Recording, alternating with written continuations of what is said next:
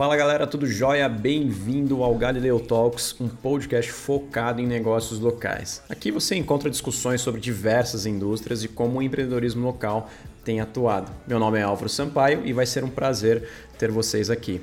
Enjoy the ride!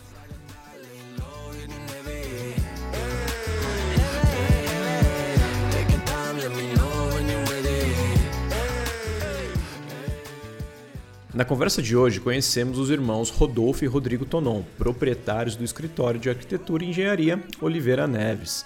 Duas histórias diferentes que acabaram se convergindo. Hoje em dia, o escritório prega tecnologia, economia e conforto em seus projetos e execuções. Tudo isso com um tempero de democratização. Engenharia e arquitetura são sim para todos. Espero que gostem, aproveitem!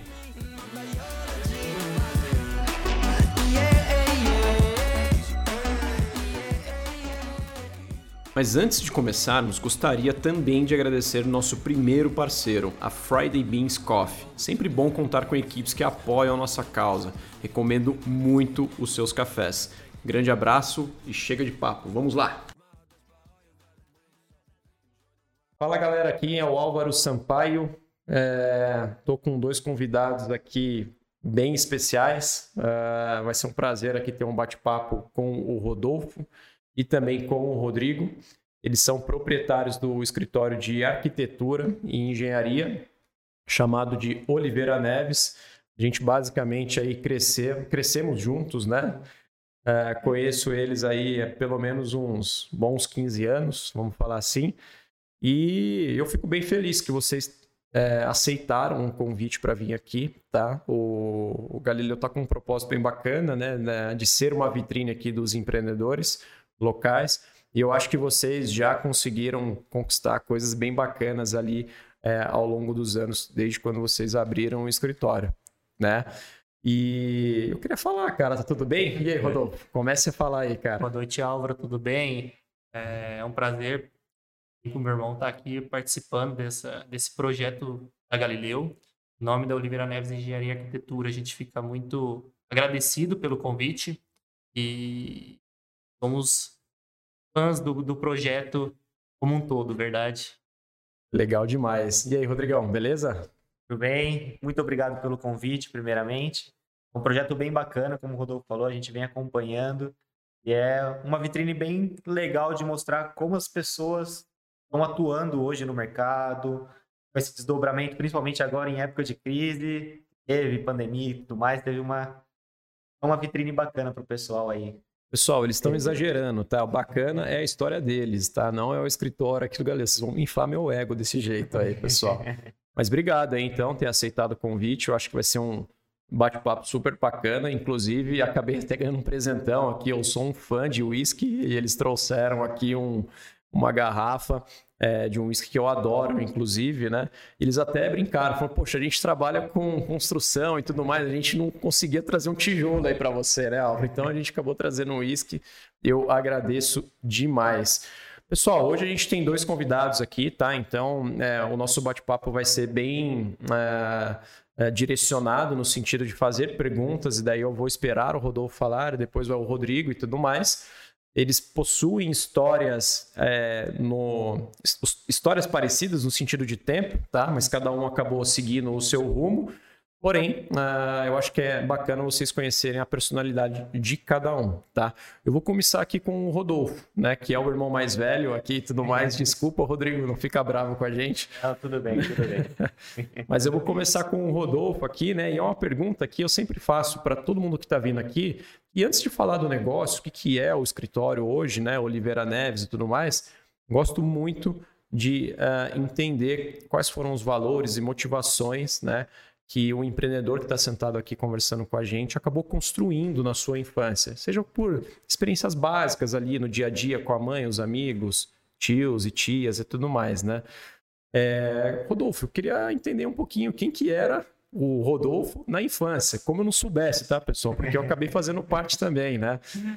E aí, tudo bem? Tudo bem. Então, é, a infância, acredito que todos, verdade, principalmente dos meninos, é, aquele negócio de estar tá gostando de jogar um futebol, de estar tá disputando competições e buscando a felicidade do dia a dia, de estar tá com, com amigos, de estar tá aproveitando o tempo é, em convívio com pessoas e tudo isso, sem nenhuma responsabilidade né, ao início. E, e o meu caso não foi diferente. É, desde pequeno, um famoso sonho de um dia querer jogar futebol profissionalmente. Acredito que bastante gente que venha passar por aqui vai ter esse mesmo sonho. E, o desafio de tentar melhorar cada vez mais na questão esportiva, principalmente no início de tudo, e, e desenvolver essa parte da competitividade dentro do, do esporte, de estar tá, é, estando com amigos, partir, é, compartilhando momentos é, juntos com, com outros amigos, desfrutando cada momento. E, e com isso vai é, formando uma pessoa. Eu imagino que o esporte é algo que, que forma uma pessoa em alguns conceitos. Aí em diante, a, a infância acaba mudando um pouco de, de lado, momento de uma escola, de você estar tá crescendo e vendo ao redor coisas que vão acontecendo no mundo. E, e, vai tomando um caminho que, ao final dos estudos, vamos dizer, escola, você vai levando ao início. Quando você vai chegando na etapa de fazer a transição para uma universidade, pouca cabeça da gente muda, né? Acaba deixando alguns sonhos que a gente vê que não é algo que possa se contemplar no momento, mas começa a abrir olhos para outros sentidos na vida. Então, nós temos de casa um conceito né, da família que era algo que meus pais não tiveram né, de, de estudo no passado, a oportunidade de estar estudando numa universidade ou algo assim, e nós acabamos tomando um caminho diferente pelo incentivo deles também de estar buscando um, uma carreira profissional em uma área e não é, somente acreditar num sonho de ser um jogador ou algo, não que não possa vir a ser, mas é, acabamos deixando, eu principalmente acabei deixando um pouco essa, esse lado de esportista e focando em outros princípios. E, e dentro da infância, os valores de tudo isso que eu passei na vida, de querer ser um jogador, de querer estudar e de desenvolver, e o apoio dos pais fizeram a chegar hoje onde eu estou, engenheiro civil graduado. Legal demais, cara. Você, você gostava bastante de videogame também, eu lembrava, né? Bastante, você tinha um Playstation, sim, né? Sim, bastante mais, né? Playstation. Né? Jogamos bastante Playstation junto, verdade. E, e é Futebol, é... como, como de costume, né? É, e cara, era sacana pra caramba, porque eu lembro que o jogo chamava é, Winning Eleven, eu acho. Winning Eleven. E daí ele pegava e Wing Eleven 11, alguma coisa assim, ele pegava o Roberto Carlos e colocava no ataque, cara. Exatamente. E daí tinha um jogador holandês chamado Dave, David, Davids. Davids, né? E colocava também ali na, na, escala do time e, meu, ficava um time, assim, é, era muito difícil de ganhar, né? E tudo mais. Exato. Você modificava o time sem, sem peças que eram de realmente posição, é. né? E tinha esse diferencial no, no futebol. Mas lá você já era competitivo mesmo, foi o que você falou. Não, não só no físico, né? No futebol exato. físico, mas também até no digital, né? E Rodrigo, eu lembro que a gente inclusive jogava bola é, na casa de vocês lá, né? O Rodrigo tinha um cabelinho tigelinho na época, lembra? e a gente acabava driblando ele e tudo mais. Ele ficava um pouco nervoso também. Ele já tinha aquele sangue é, de competitividade e tudo mais que eu acho que foi herdado, inclusive, pelo pai de vocês, que também jogou muita bola ou joga muita bola e Exatamente. tudo mais, né? Eu queria entender de você também, Rodrigo, é, como que foi a sua, a sua infância, né? E talvez algumas sementinhas que foram plantadas nessas pequenas experiências que a gente passa, né? Seja um, jogo de futebol, um treino, um karatê que a gente tenha feito, alguma coisa nesse sentido. E o que te, e o que te trouxe, né, de valor, né? É, que você prega, inclusive, até hoje, tudo mais. É, a minha história é muito próxima da do Rodolfo, né? Somos irmãos, tivemos mes o mesmo convívio, mesma educação, e nossos pais sempre pregou o mesmo princípio. É, a gente via no esporte algo que a gente queria estar o tempo inteiro, né? Era jogando bola, correndo na rua, era brincadeiras e tudo mais, sempre um sentido de evoluir como pessoa em si, né? O esporte ele não é só uma competição, mas ele te ensina bastante coisas. A você trabalhar em grupo, a você é, buscar sempre melhorar o que você faz no dia a dia. Então, como o Rodolfo disse, né, o esporte traz muito disso pra gente. E foi boa parte da nossa infância foi nisso, foi no futebol. Assim como o João, que esteve presente no primeiro podcast, comentou: ah, o sonho de ser jogador de futebol. Exatamente, a gente teve esse mesmo sonho. os nossos sonhos chegou até o momento em que nossos pais sempre foram muito pé no chão na questão do estudo, tipo, olha, tem no esporte, se dedica, corre atrás, mas é difícil, não é fácil para ninguém.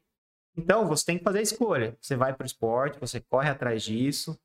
Olha, não sei, estou em dúvida, estuda, corre atrás desse sonho também, porque meus pais não tiveram essa oportunidade, como o Rodolfo falou anteriormente.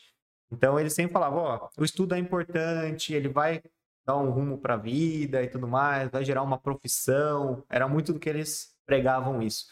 Então a gente teve esse marco divisor, né? Então você estava chegando numa idade de avançar, 16, 17 anos, e aqui, olha, acho que não vai dar. já está passando a idade, já não estou mais com muito tempo, tenho que me decidir o que eu vou seguir, né? E foi aí que a gente seguiu para a parte do, do, do, estudo, né? Ir para uma faculdade, focar mais nessa, nessa área. Boa. Eu não me lembro aqui, mas é, daí eu passo a palavra para o Rodolfo também. Mas você chegou a fazer é, algum teste para algum time, alguma coisa assim, né, nessa época de. É, na verdade, eu já cheguei a jogar alguns jogos que tinham olheiros e tudo mais, mas teste em si eu fiz uma vez para a escolinha do Santos. É, não, não, não teve sucesso. Foi lá em Santos? Não, foi em Agora eu não me lembro. Foi numa cidade do interior. Então eles vieram, tinha dois mil moleques lá uhum. para fazer. Então acabou que não, não deu muito certo essa parte. Mas Jogava em cheguei. que posição? Jogava de volante, volante. segundo volante. Ah, boa. Você, Rodolfo, chegou a fazer algum teste aí também? E que posição que você jogava, Sim, cara? A, a, família toda são de volantes, né? Meu pai. o pai dele parece o Zidane, pessoal. É, ele deveria estar aqui também, né, o Daniel e tudo mais. Meu pai também jogou muito tempo na cidade, né? No Ganda, no GPA, na parte de volante, né? Sempre volante. E os filhos também foram para esse caminho, sempre jogando sendo volante, aquele volante defensivo, mas também um cara que é meio campista, que ajuda o time como um todo. Eu cheguei a participar de uma peneira, né? Como se disse, né? Uma peneira seletiva no Guarani. Também não obtive sucesso, foi uma vez, tinha bastante gente na peneira e não consegui ter sucesso no dia da peneira. Mas é aquela situação, eh, você não consegue hoje, mas você acredita no amanhã, né? Que amanhã possa ser diferente. E até o momento que a gente acaba tirando um pouco isso do foco, vendo que realmente não é um, é um sonho, mas é algo que está distante da gente muitas vezes. E aí que é o caminho da gente ir para outra etapa da vida, que é a parte de graduação dentro de uma universidade, que é algo importante na nossa vida. Eu concordo, concordo. Quando que você acha que acabou virando a chavinha aí? É, tanto para você, né? Daí a gente passa a palavra para o Rodrigo também, mas no sentido de, poxa, talvez esse primeiro sonho, né, de, de uhum. ser jogador de futebol e tudo mais, né? Eu vou colocar um pouquinho aqui na gaveta, né? E vai deixar lá, provavelmente, porque o futebol você precisa começar realmente novo, que nem o Rodrigo falou e tudo mais. E você vai envelhecendo, vai envelhecendo, e daí precisa tomar as, as primeiras decisões ali da vida, né? Acho que a primeira, de, pelo que me parece de vocês dois, uh, foi nesse sentido: olha, eu vou deixar isso aqui na gaveta, né? E vou focar agora um pouco nos estudos. É, você lembra quando exatamente aconteceu isso e qual foi uh, essa decisão, né? No sentido de provavelmente você devia estar ali no ensino médio, alguma coisa assim. É... E o que, que você tinha decidido de fazer de graduação e tudo mais, né? É, na realidade, Álvaro, o, o período da minha vida que eu comecei a tomar um pensamento de, de tomar um caminho de estudo, é, tirando um pouco de futebol de lado, foi a partir do segundo e terceiro ano do colegial, né? Então, nesse período, a gente já começa a ter uma visão, eu principalmente, ter uma visão de que, assim, estou envelhecendo, se era para eu tornar um jogador, já está passando do limite, já não tenho mais é, 14, 15 anos, que vamos dizer que é uma etapa que o pessoal costuma é migrar para esse mundo do futebol. Então aí você começa a ter uma visão que eu posso continuar no futebol? Posso, porque é um, é um amor, é um desejo de, de sempre estar tá jogando e de estar de tá aproveitando. E é uma atividade física também. Mas chegou no momento que eu hora que você vai chegando no segundo, terceiro colegial, vai começando a ver que terceiro colegial é o, é o fim, verdade, dos estudos todos. E começa a virar uma chavinha assim, já tenho em, já tenho vestibulares, e, e o incentivo dos pais que tem que estudar, você tem que focar em alguma coisa na vida. E aí você começa a pensar e começar a buscar o que, que eu vou ser amanhã, que, que eu quero estudar, qual profissional eu quero ser no futuro. Isso fez rodar muitas coisas na cabeça e comecei a buscar coisas que eu gostava de ver, de estar de tá perto, de, de conhecer. E no terceiro colegial me despertou um pouco a questão da. Despertou um pouco, não. Veio à minha cabeça muito a área de construção civil. Já tinha. Já gostava muito da parte de matemática e física. E, e a parte de construção me chamava muita atenção. O desafio de tá, você estar tá desenhando, você estar tá projetando, você estar tá desenvolvendo algo que seja o sonho de uma pessoa, o desejo de uma pessoa. Então, eu acho que esse ponto foi crucial para dizer assim, eu vou cursar a engenharia civil. Claro, outros fatores pesaram muito também, como a partir do momento do terceiro colegial, eu tava, o mercado brasileiro na construção civil estava crescendo muito. O Brasil vinha de uma expansão muito grande na construção civil.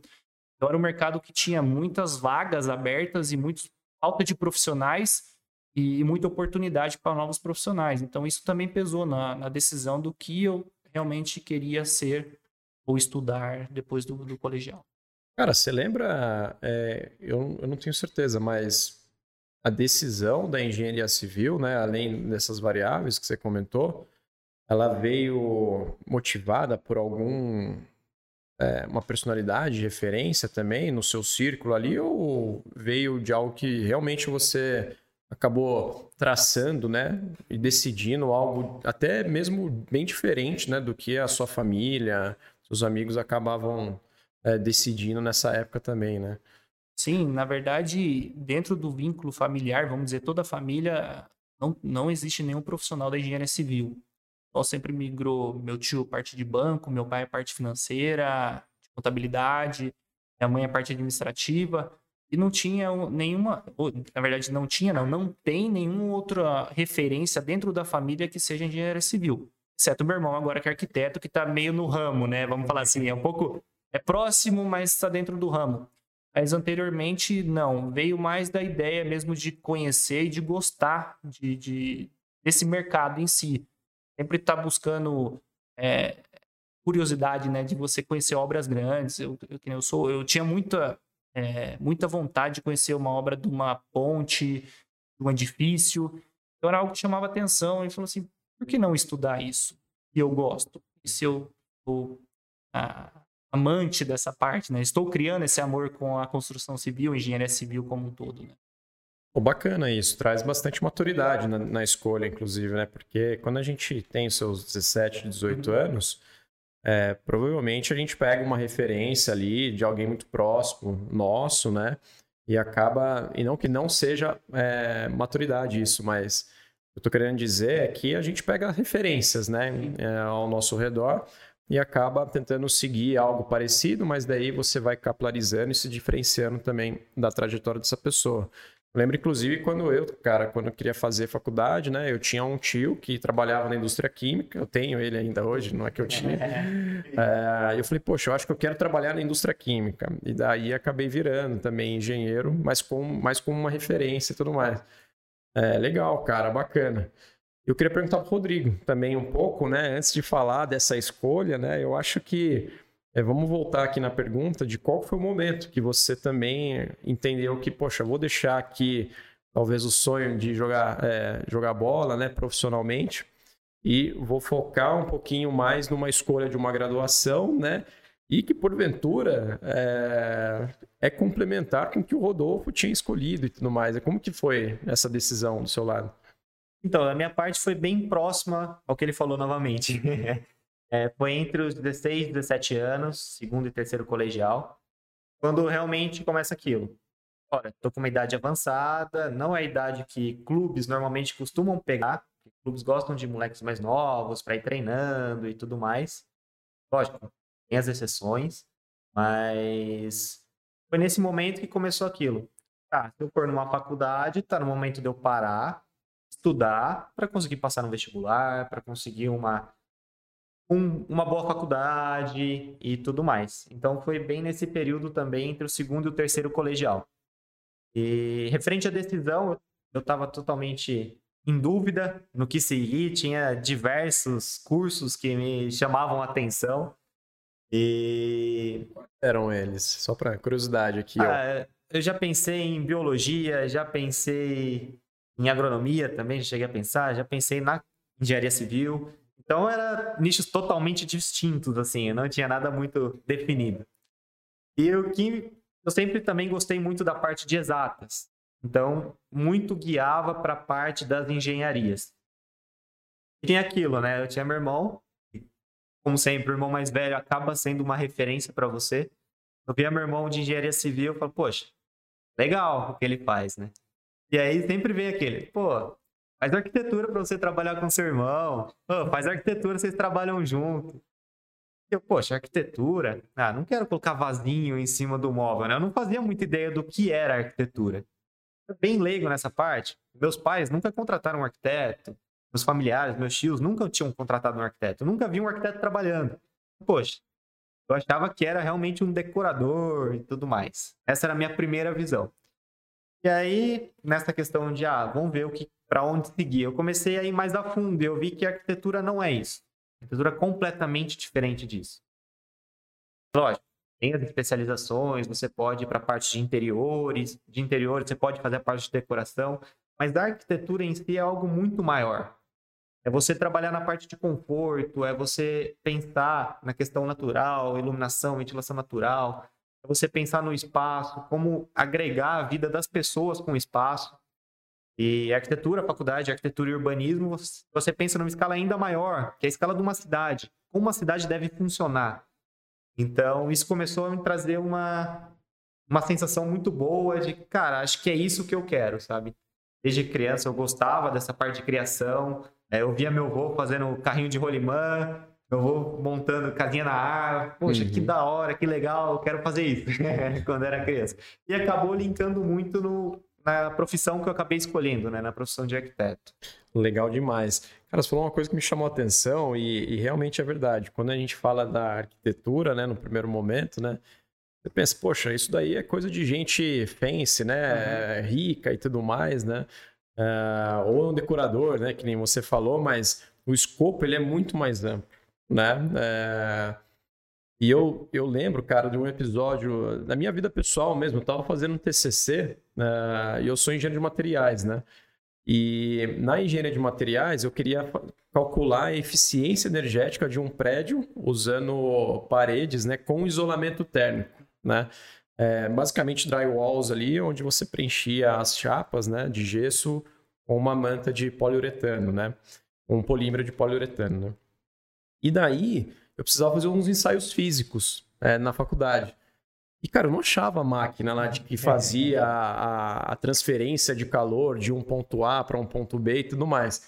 E daí, cara, eu fiquei procurando, fiquei procurando, fiquei procurando. E daí eu encontrei um professor e ele falou: Meu, mas não é no escritório de engenharia que você vai ver isso. É no escritório de arquitetura. Eu falei: O quê? Como assim? Tipo. E daí que eu fui entender, eu inclusive eu li alguns trabalhos que. Nossa, animais os trabalhos, inclusive, né? Que eles linkavam muito o conforto térmico com a produtividade do trabalhador em um prédio comercial. Então era impressionante. Ele falava, poxa, se você tem uma boa estrutura que oferece uma iluminação boa, um, uma temperatura agradável, o seu colaborador, né, seja da sua equipe ou de uma outra equipe, ele vai ser mais produtivo. Falei, caramba, cara, como assim, né? E eu falei, poxa, agora é mais amplo, né? É, é mais do que decorar e tudo mais, né? E, e tudo mais. Bacana, cara. E vamos pensar, vou passar um pouco a palavra aqui agora para o Rodolfo, né? E eu sei que vocês fizeram faculdade fora, né? Vocês dois e tudo mais. E, e, cara, eu acho que teve um processo de adaptação, uhum. né? Querendo ou não, a gente que vem do interior aqui, a gente tem uma vida num, numa cultura específica e tudo mais. Depois vai para uma cidade que tem outras, outras culturas, né? Pessoas e até modos operantes de aprender. Enfim, a gente precisa colocar a mão na massa e sofrer um pouco, né? Uhum. Passar os perrengues e tudo mais. Como que foi esse processo seu de adaptação, Rodolfo, no começo ali, quando você beleza, vou fazer construção, é, vou fazer engenharia civil, né? Então, vou me mudar para uma cidade X, não vou dar spoiler aqui, mas daí você fala. vou mudar para uma cidade, né? E eu preciso me adaptar a ela. Queria entender um pouquinho de quais foram os desafios até nesse processo de adaptação, né? E os primeiros meses ali nessa nova cidade. Não, legal. Quando tomei a decisão de estudar engenharia civil, o primeiro passo, acho que de todo mundo é prestar vestibular, buscar uma universidade que tenha não só nome, mas que tenha uma estrutura que você possa aproveitar ao máximo para sua formação profissional. E, e nesse caso, foi, no meu caso, não foi diferente. Ao início, faz vestibular aqui, ali, federal e não sei o quê. E, e cheguei no momento que não tive sucesso nas universidades federais. Então, eu falei, vou, participar, vou partir para uma universidade particular. E para não parar, não perder. A minha cabeça era assim: não podia perder tempo em tentar algo que eu para mim não seria irrelevante, entendeu? É, então, qual que foi a minha ideia? Eu vou buscar uma universidade. Na época, aqui na região nossa, o único lugar que tinha um curso de, de engenharia civil era a PUC Poços. Única universidade aqui na região que tinha a mais. Depois da, da PUC, somente em Campinas e daí para frente. Ah, na época eu tinha uma situação que meu, meu sogro, né, hoje, é, ele já morava em São Paulo e eu, por que não buscar uma universidade em São Paulo? Por que buscar uma universidade em São Paulo? Primeiramente, eu, eu levei um tempo a, a pesquisar, identificar uma universidade, tudo. Mas a partir do momento que eu decidi ir para São Paulo, foi basicamente é, pensando no quê? Estou indo para uma cidade totalmente desenvolvida, né, na questão de construção civil, acho que posso falar que é a cidade mais desenvolvida na área de construção civil do Brasil. E a ideia foi: vou para São Paulo, porque acredito que lá seja um lugar que eu vou colher bastante fruto estudando lá. Bastante frutos, né? É, então, tomei essa iniciativa de estar tá indo para São Paulo. Acabei indo morar com meu sogro, que trabalha em São Paulo.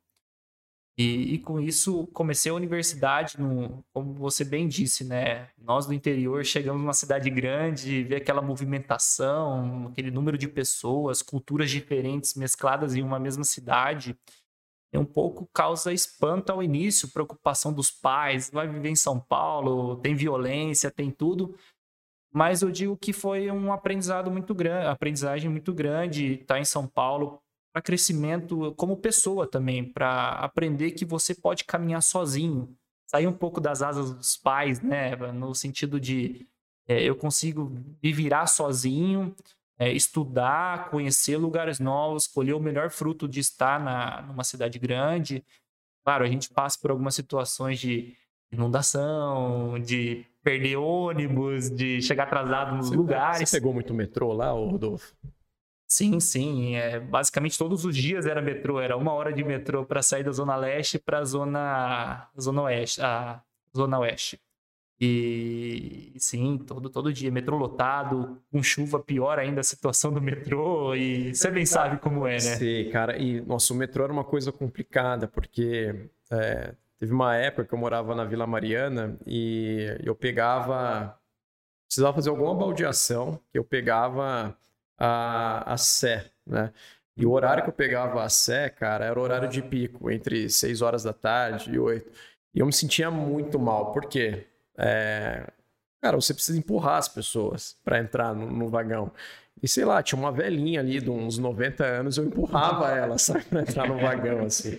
Eu, eu me sentia muito culpado, assim, depois falei, poxa, que, que coisa ruim, né, que eu fiz e tudo mais. Mas depois passa, ela tá, tá bem e tudo mais. É o rush, né?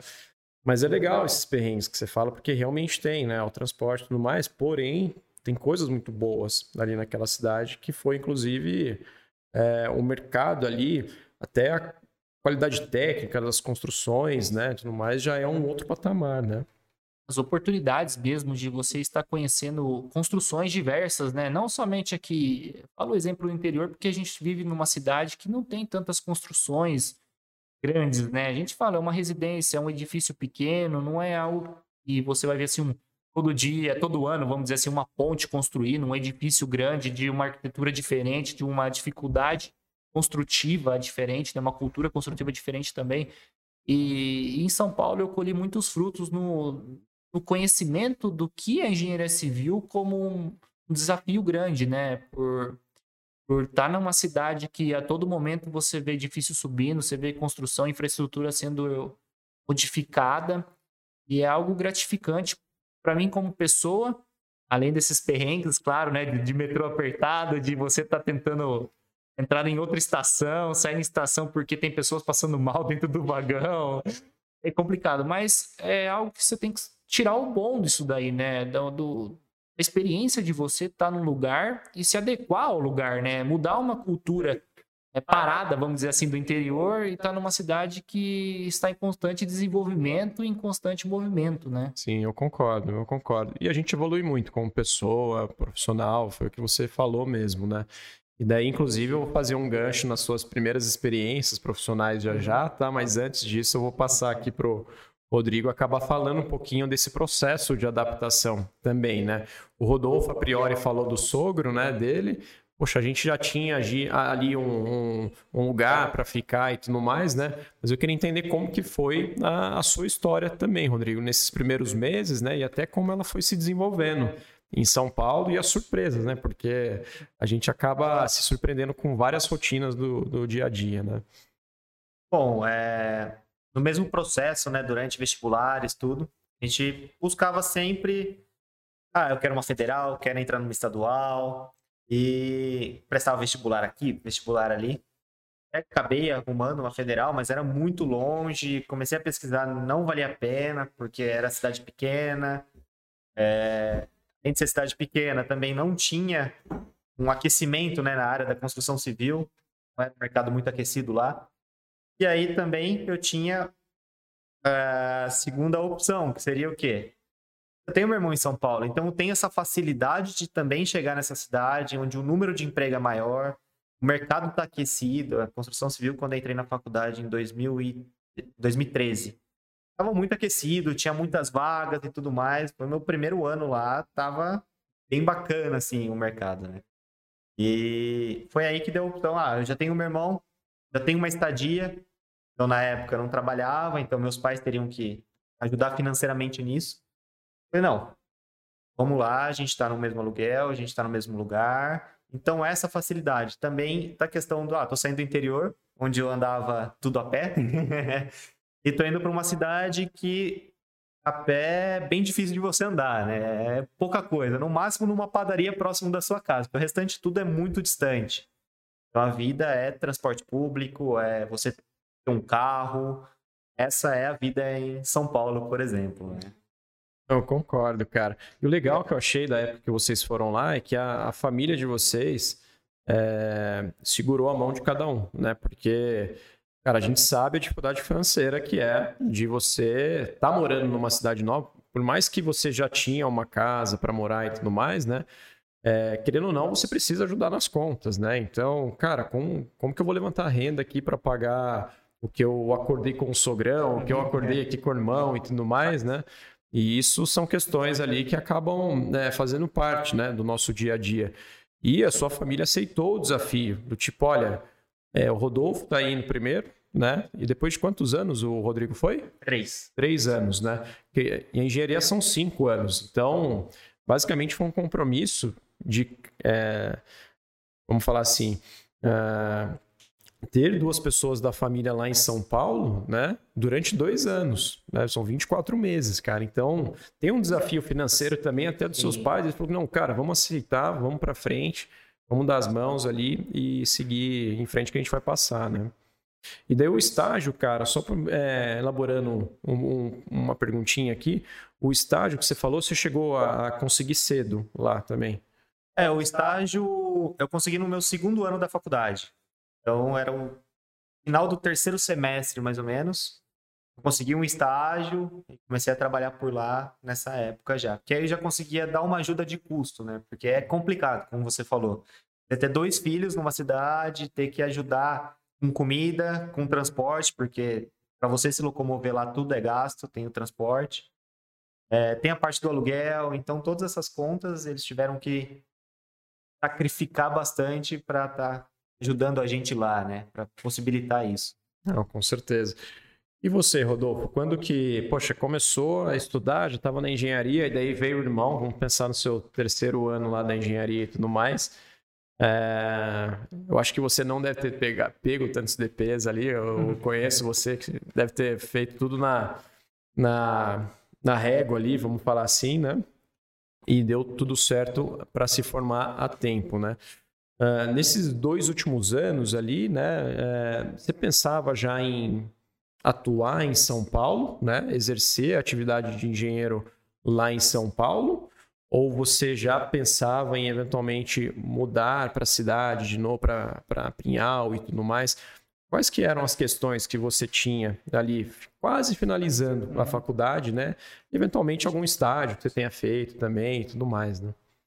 É como todos nós aqui passamos nessa etapa na universidade, né? Todos têm que concluir a universidade com estágio, né? É uma tarefa obrigatória em toda a graduação. É, eu tive um estágio no final do, do curso, ao quinto ano do curso, fiz um estágio né, de um ano com, com o pessoal lá em São Paulo, com uma construtora. Caras me aceitaram, até pela questão de, da graduação mesmo. Mas eu cheguei numa situação que em 2014, que foi quando eu formei, é, o mercado da construção civil começou a ter a queda, que foi ao contrário do início. Começou a ter uma leve queda, então já começou a diminuir as vagas de emprego cidade de São Paulo. É, vaga de emprego, digo, para iniciantes, né? Vamos dizer assim, profissionais bem graduados ou, ou com grande carreira já tinha, sim, tinha mercado sim para eles, mas pessoal novo que estava saindo da universidade, que é, demora um pouquinho mais para ser aceito no mercado muitas vezes, já essas vagas estavam reduzidas né, em 2014. Então eu cheguei numa situação que eu me graduei e pensei, continuo em São Paulo ou volto para o interior? eu continuo em São Paulo e não tenho um emprego, como que eu pago minhas contas? É, porque os nossos pais, até voltando lá no início da, do planejamento do estudo, eles sempre tiveram uma reserva pensando no estudo meu e do meu irmão, né? Então eles assumiram essa questão, vocês querem estudar? Sim, eu consigo te dar o estudo. Só que chegou no final da faculdade e também não é justo eu chegar numa situação e falar assim, vou ficar aqui, meu pai, meus pais vão ficar bancando eu aqui em São Paulo se eu não tenho um emprego. Então, eu, deste início, eu tomei uma, uma, uma atitude do seguinte: pensei em relação a ficar ou voltar a Pinhal, e eu acabei tomando a decisão de voltar para Pinhal, até mesmo para não gerar esse custo para os meus pais, pensando em se eu conseguir um emprego em São Paulo, eu volto para São Paulo. Caso contrário, eu permaneço aqui, até mesmo para reduzir essa questão de viagem, de tudo isso. E eu estando aqui em Pinhal, o custo é muito menor, né? Estou morando na casa dos meus pais. Daí eu comecei a, procurar emprego na região, até que em 2015 consegui um emprego em uma construtora aqui na cidade. Construtora bem reconhecida e me aceitaram como iniciante, verdade, como um profissional cru, vamos dizer assim, né, é, no ramo de execução, não de é, é, da parte de, de, planejamento, nada, mas a parte executiva da construtora deram uma proposta para mim para eu estar tá formando parte do, do time deles. É, e essa construtora já tinha um desenvolvimento grande na parte de construção de armazéns de café, na, na região de, do sul de Minas, no norte de Minas, Cerrado, e também aqui no estado de São Paulo. Então, deram essa oportunidade, eu acabei. Meu primeiro emprego foi aqui em Pinhal. Emprego, percorri bastante etapas né, de, de está trabalhando na cidade, está trabalhando fora, principalmente viajando em projetos aqui em Minas Gerais, no Espírito Santo e principalmente no exterior, em, participando de projetos em Honduras e projetos na Colômbia.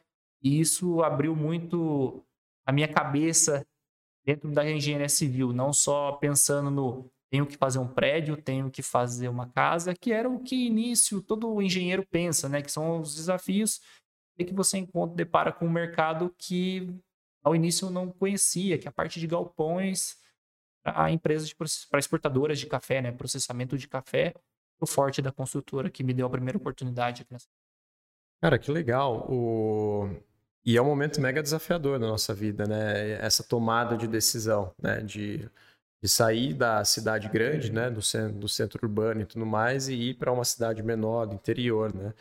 Porque, por um outro lado, tinha o, o aspecto financeiro, que nem você falou, né? E tinha toda a preocupação que seus pais já tinham ajudado e até foi um, é, foi um valor que você falou, poxa, é, daqui para frente eu vou é, assumir né, as broncas uhum. e tudo mais, né? Isso foi legal porque de certa forma, você foi muito corajoso também de fazer esse movimento, né? Porque né? é porque é um movimento contrário e todo mundo que fala, poxa, eu vou mudar de São Paulo para um interior, sempre se questiona, será que vai ter mercado e tudo mais? E a gente acaba é, fazendo, inclusive, várias teorias na cabeça, né? Do tipo, pô, se não der certo, o que eu vou fazer da vida e tudo mais. E o legal da sua história é que você foi reativo. Então, você fez a mudança, eu acho que é, no primeiro momento deve ter sido difícil na sua cabeça, né? Mas daí quando você chegou aqui, você falou, cara, vai ficar tudo bem, vamos reagir, né, procurar as coisas que aqui oferece, né? E daí entrou nessa construtora, poxa, conseguiu os projetos, tanto locais, né? Falando aqui de Brasil, quanto também internacionais. Isso é bacana demais, né? Eu sei que o Rodrigo tem uma trajetória aqui parecida, né? Mas é... vamos falar agora de você, Rodrigo. Imaginando aí que é, você tenha chego em São Paulo, né? E daí passou alguns anos ali e tudo mais. Rodolfo já tinha saído de São Paulo em 2014, 15, né? Que você falou. E foi uma época muito. Ah, antes de passar, foi uma época bem difícil, até para o Brasil, cara, 14, 15, que foi quando estava com uma estabilidade política muito forte, né? Daí a taxa de juros estava 14, é, e também foi o período da deu aquele parte de corrupção, Odebrecht, Camargo Correia, todas as grandes construtoras estavam envolvidas em algum escândalo. E como, querendo ou não, eles que geravam, terceirizavam boa parte dos trabalhos, então isso acabou complicando a vida de todo mundo, né? Muitas empresas pequenas. Tem razão, eu tinha esquecido, é verdade. Eu até sofri um pouco também nesse período. É. Não, e é verdade, porque além do de todas as notícias polêmicas que estavam saindo, né, a gente estava passando por um ciclo econômico de, de retração aqui no Brasil, né? Então, poxa, os juros lá em cima, inclusive está um pouco parecido com agora, né? A gente está com juros altos também, por causa de, são outros motivos, mas o juros estava lá em cima, né? É, uma estabilidade política muito grande, o custo de crédito, né, para a galera financiar casas, projetos, armazéns e tudo mais, né? Estava caro, né? Porque a taxa de juros estava alta e tudo mais. E daí eu queria entender um pouco, cara, é... quando que você se formou? Só para me formei em 2017. Então vamos pegar aqui. Você tinha mais ou menos três anos, desde esse pico né, de crise que foi 2014 até 2017, né? Você estava vendo uma tsunami chegar. Exato. Né? Como que você preparou a sua prancha, cara, para tentar surfar ali e sair mais bem possível, né? É, foi um período um pouco complicado nesse daí. Como eu comentei, eu consegui um estágio em 2014, uma empresa que trabalhava com tecnologia e inovação na parte da construção civil. Era uma empresa que era focada em pegava projetos de grandes escritórios, de grandes construtoras e colocava todo esse projeto em tecnologia BIM. Então a gente pegava a elétrica, a hidráulica, ar-condicionado, arquitetura, estruturas, tudo, fazia um arquivo 3D e a partir daí a gente via problemas de obra. Ou seja, o público que esse escritório que eu trabalhei atendia eram grandes construtoras. Eram trabalhos grandes, eram trabalhos de novos prédios da Globo, Ambev. Então eram grandes construções. E quando deu essa crise, em 2015 foi, é, já fazia quase um ano que eu estava, já fazia mais de um ano, na verdade, que eu estava nesse escritório, foi no final de 2015 todo mundo parou de construir, porque essas grandes empresas travaram, porque estava um monte de empresa investigada. É... E aí, nesse período, a empresa não tinha mais trabalho. O escritório não tinha mais trabalho. Então, foi no período que praticamente fechou as portas ali. Então, todos os estagiários, basicamente, foram dispensados. E aí, eu entrei nessa questão. Poxa, o mercado está difícil. Eu não tenho estágio. E agora, o que, que eu faço? Para conseguir um estágio novo, cara, é impossível, vai ser muito difícil, tem muita gente. Então, da mesma forma que o Rodolfo comentou que, ah, quando eu entrei na faculdade, o mercado estava muito bom. Então, precisava de profissionais. Não foi só eu que pensei assim, foi muita gente que pensou igual. Então, consequentemente, tinha muitos profissionais à disposição para estar trabalhando, né, para entrar nesse mercado de trabalho. E eu era um deles. E quando eu saí dessa empresa, começou a bater essa questão de, cara, e agora? Eu já estava acostumado, tinha meu salarinho de estagiário, já ajudava, poxa, era bem bacana. E agora não tinha mais nada. E foi aí que eu comecei a correr atrás, procurar. E uma empresa de iluminação acabou abrindo vagas. Falei, cara, preciso disso. Fui atrás, fiz uma entrevista, fiz a segunda entrevista. E no fim, depois de foram quase sete meses aí, eu consegui o outro estágio. Então, acredito que acabei tendo um. E daí deu até um fôlego para você, né? Falou, é... né? Agora, pelo menos, vou conseguir terminar os estudos aqui e tudo mais. Né? Exato. E esse segundo estágio aconteceu em 2015, 2016? Final, quase final de 2015. Não, meio de 2016. Entendi. Meio de 2016, isso. Entendi. Eu comecei a trabalhar com esse pessoal, trabalhava com projetos luminotécnicos, era uma coisa completamente diferente do que eu estava fazendo no outro escritório. No escritório eu trabalhava com BIM, com modelagem, com começar a ver a questão de problemas de obra antes do começar a obra, né? Nessa parte de compatibilização de projetos. Eu fui para a parte de iluminação. então era um nicho totalmente distinto, era uma empresa que eles fabricavam a própria luminária, próprio espelho, então eu tive que aprender uma coisa completamente diferente. Então isso foi bem bacana, porque foi uma outra experiência que eu acabei adquirindo nesse, nesse meio tempo. É, querendo ou não, soma, né, isso em algumas Sim. soluções que vocês oferecem hoje, né? Você lembra dessas experiências e daí atribui uma solução com base na soma das experiências antigas, né, e tudo é. mais. Por mais diferentes que elas sejam, né? E, e cara, e quando você estava terminando a, a faculdade já, já estava no estágio já e tudo mais, eu lembro que eu, por incrível que pareça, eu já esbarrei o Rodrigo em ônibus é, lá em São Paulo, né? E ele já tava com uma cara de cansadíssimo, cara. Eu ficava olhando, falei, poxa, acho que esse, esse menino não tá dormindo e tudo mais, é com uma olheira, né? E tudo mais. É... Um dos seus últimos anos lá em São Paulo, ou até eventualmente uma outra cidade, né, que você tenha morado, como que, que foi, né, nessa parte de tô quase me formando ou me formei, e eventualmente alguns anos que você ficou a mais ali. É, o último ano da faculdade é, foi um ano bem caótico, né? é, eu estava nessa empresa de iluminação até que, pelo crescimento da empresa, eles tiveram que sair de São Paulo. Então, eles iam sair de São Paulo e iam para uma cidade próxima. Agora eu não lembro qual cidade que era. Era fora da cidade de São Paulo porque eles já estavam tomando um rumo de indústria, porque eles também fabricavam as luminárias. Então, todo o pessoal ia ser deslocado para essa nova para esse novo site, né, que eles estavam montando lá nessa nova novo prédio. Só que para mim, eu estava no último ano da faculdade.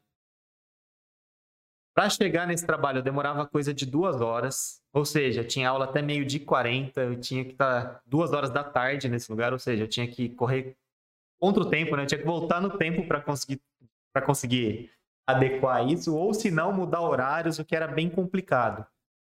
E novamente eu cheguei naquela questão: e agora o que eu faço? Vou para lá, busco um outro trabalho. E aí, tô no último ano, é um ano difícil, é o ano do TFG, né, que a gente fala lá, para final de graduação.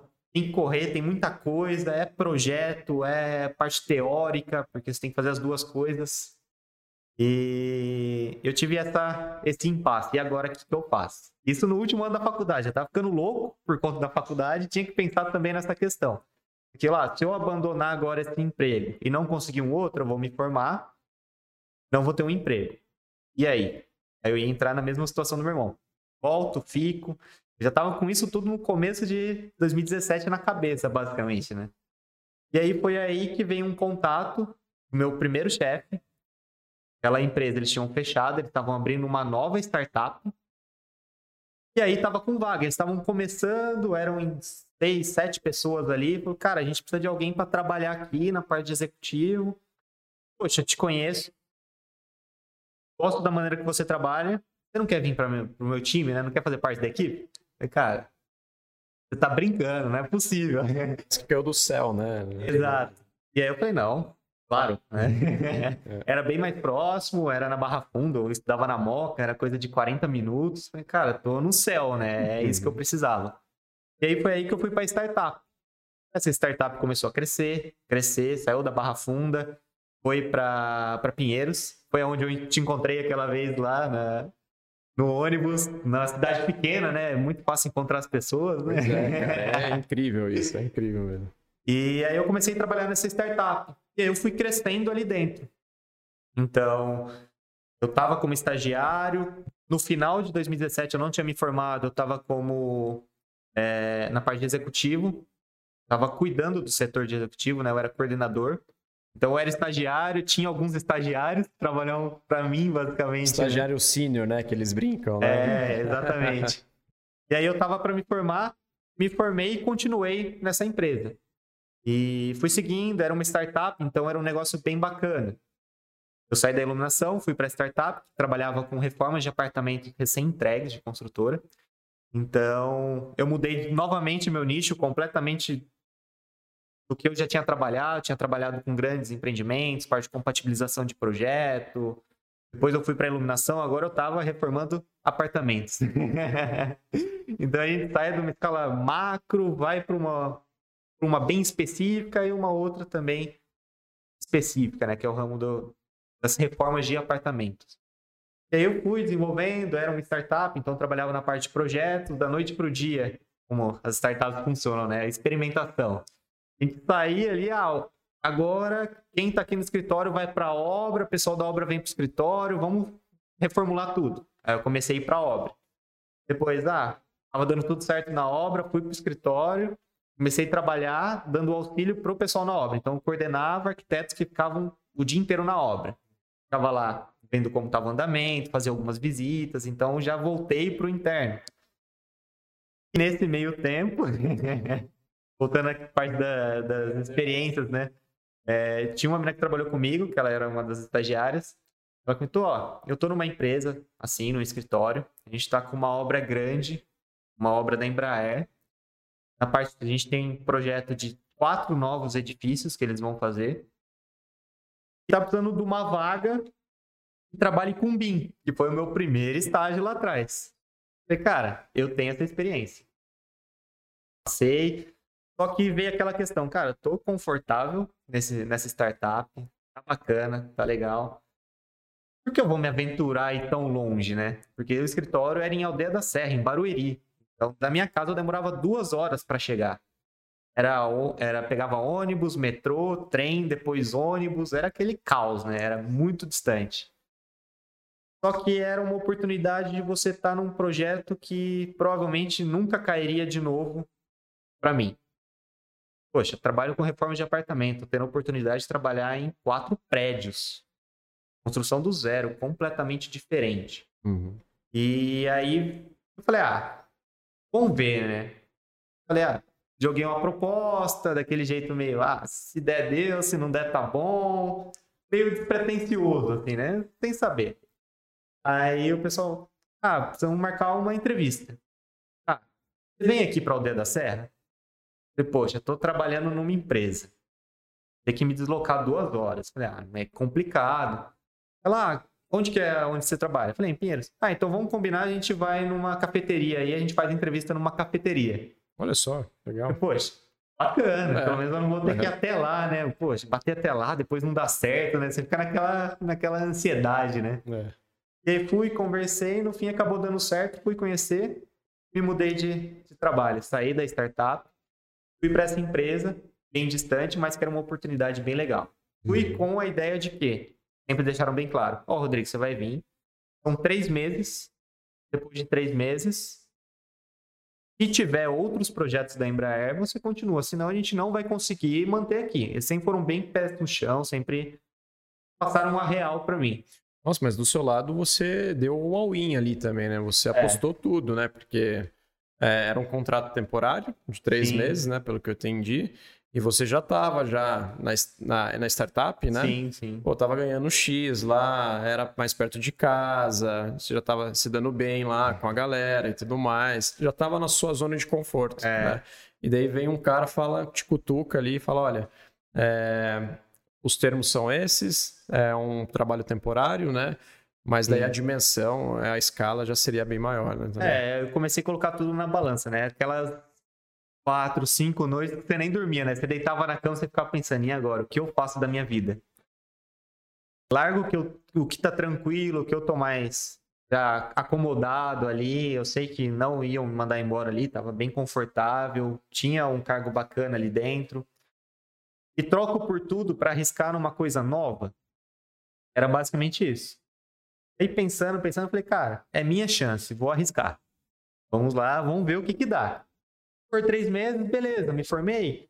Eu saí de lá depois de três meses, não tiver nada, volto para Pinhal, tento tocar, tento Campinas, tento chegar mais perto do interior. Sempre eu tive essa vontade, né? Gosto muito de São Paulo, mas nada melhor do que a terrinha da gente, né? É o lugarzinho que a gente sempre tá. E aí eu fui para esse escritório, trabalhamos ali, foi um pouco mais de três meses, foram quatro meses nesse projeto da Embraer. Fizemos todos os projetos do prédio, tinha uma praça. Era um projeto bem grande, bem complexo. A gente era trabalhávamos nesse projeto em três o Celso, que era o que coordenava, né? Um arquiteto sensacional, muito experiente.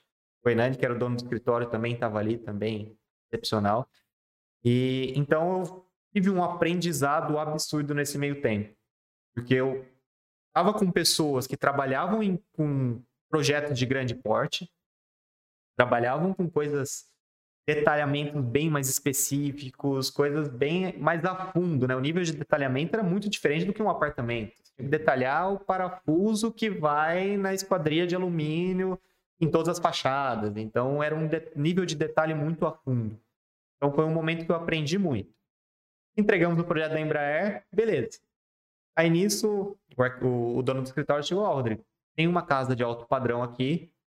O cara que tá tocando lá não estava dando muito certo era um engenheiro que estava lá, que ele já trabalhava alguns meses ali, entrou basicamente junto com a gente, só que ele trabalhava nessa obra especificamente. Ó, não tá dando muito certo e tal, você não quer ir para essa casa? Poxa, para quem tá na rua, né? para quem tá quase ali né, na rua, vamos lá. Tinha passado os três meses, né? Já tinha passado os três meses. Tinha passado até mais dos três meses, né? Porque teve uhum. algumas revisões, teve que fazer, então prolongou aí para quatro meses, mais ou menos. Certo. E aí eu fui para essa casa eu tinha que fazer a gestão inteira dessa obra. Então, era uma casa de altíssimo padrão, né? Eu nunca tinha trabalhado nesse nível. Também o nível de acabamento muito alto, é, o nível de detalhamento do, da necessidade daquele cliente também era tudo automatizado, então era um projeto muito complexo para uma casa. Né? Poxa, nunca vi isso, tenho que aprender sobre. Era coisa de é, piso aquecido. Falei, Poxa, nunca vi. Então eu tinha que estudar sobre essas coisas para conseguir entender se aquilo estava funcionando, se aquilo estava sendo executado de forma correta.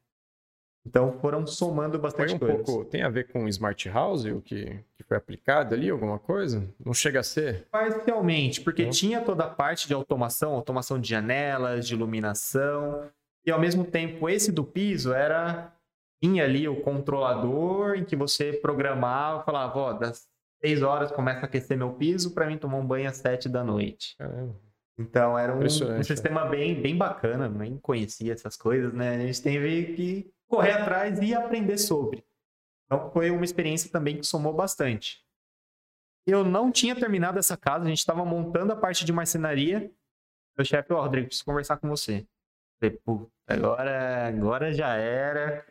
Passou meu tempo, já fiz hora extra aqui, é agora, né? E aí chegou a oportunidade dele. Ó, oh, Rodrigo, começou a obra na Embraer. A gente não foi contratado para fazer a gestão daquela obra. A gente estava brigando né, na concorrência, mas não conseguimos. Eles fecharam com uma outra empresa. E estão alegando que está dando muito problema essa obra. Tem muito erro de projeto, falta informação e tudo mais eu estou vendo aqui todos os relatórios que eles me mandam de problemas, eu encontro tudo isso no projeto. Ou seja, a informação está ali. Eles não querem ver. É lógico, teve um rolo lá, que os caras levaram menos profissionais, não estavam dando conta, prometeram um prazo não ia cumprir, tinha muitas dessas questões ali para o meio. E como a gente fez o projeto e estava distante, é sempre quem vai a culpa, é quem não pode se defender, né? então era isso que meu chefe viu e falou, cara, a gente precisa de alguém lá na Embraer, em São José dos Campos, dentro da obra e eu não vejo ninguém mais do que você, porque você trabalhou nesse projeto, tem uma experiência de obra. Cara, como assim? não, você não topa, você vai lá, você fica em São José, é, a gente dá todo o auxílio para você, mas você vai ter que ficar lá dentro da Embraer o dia inteiro ajudando o pessoal na obra. Cara, vamos. pô, vambora. Já troquei, já fui para uma aventura que foi começar o projeto. Agora essa aventura de ver aquilo se construir, né? Aquilo se concretizar, o que a gente colocou no papel, ver aquilo tomar forma. Cara, sensacional. Tô dentro. Não, com certeza. Daí você deve ter pensado, Pinhal, espera um pouquinho ainda, né? Que uh, eu tenho uma passagem aqui e tudo mais. São José dos Campos, né? São José dos Campos. São José dos Campos. E, e, cara, eu imagino que nessa época, e eu vou passar um pouquinho aqui agora a palavra para o Rodolfo, né? E provavelmente o Rodolfo, ele já estava há alguns anos né, nessa construtora aqui em Pinhal, né? É, já tinham uma maturidade nos processos, é, uma, um nível técnico bem maior, né, desde quando você entrou e tudo mais, né, começou a exercer a função. E uma pergunta que eu queria fazer para você é se você já se questionava né, de empreender, né, abrir o próprio negócio e tudo mais. Né? É óbvio que você tem lá as pessoas que te acolhem no começo, mas, cara, às vezes a gente acaba se questionando, né?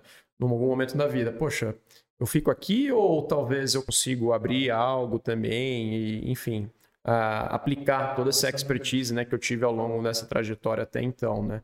Você se perguntava isso na, na época?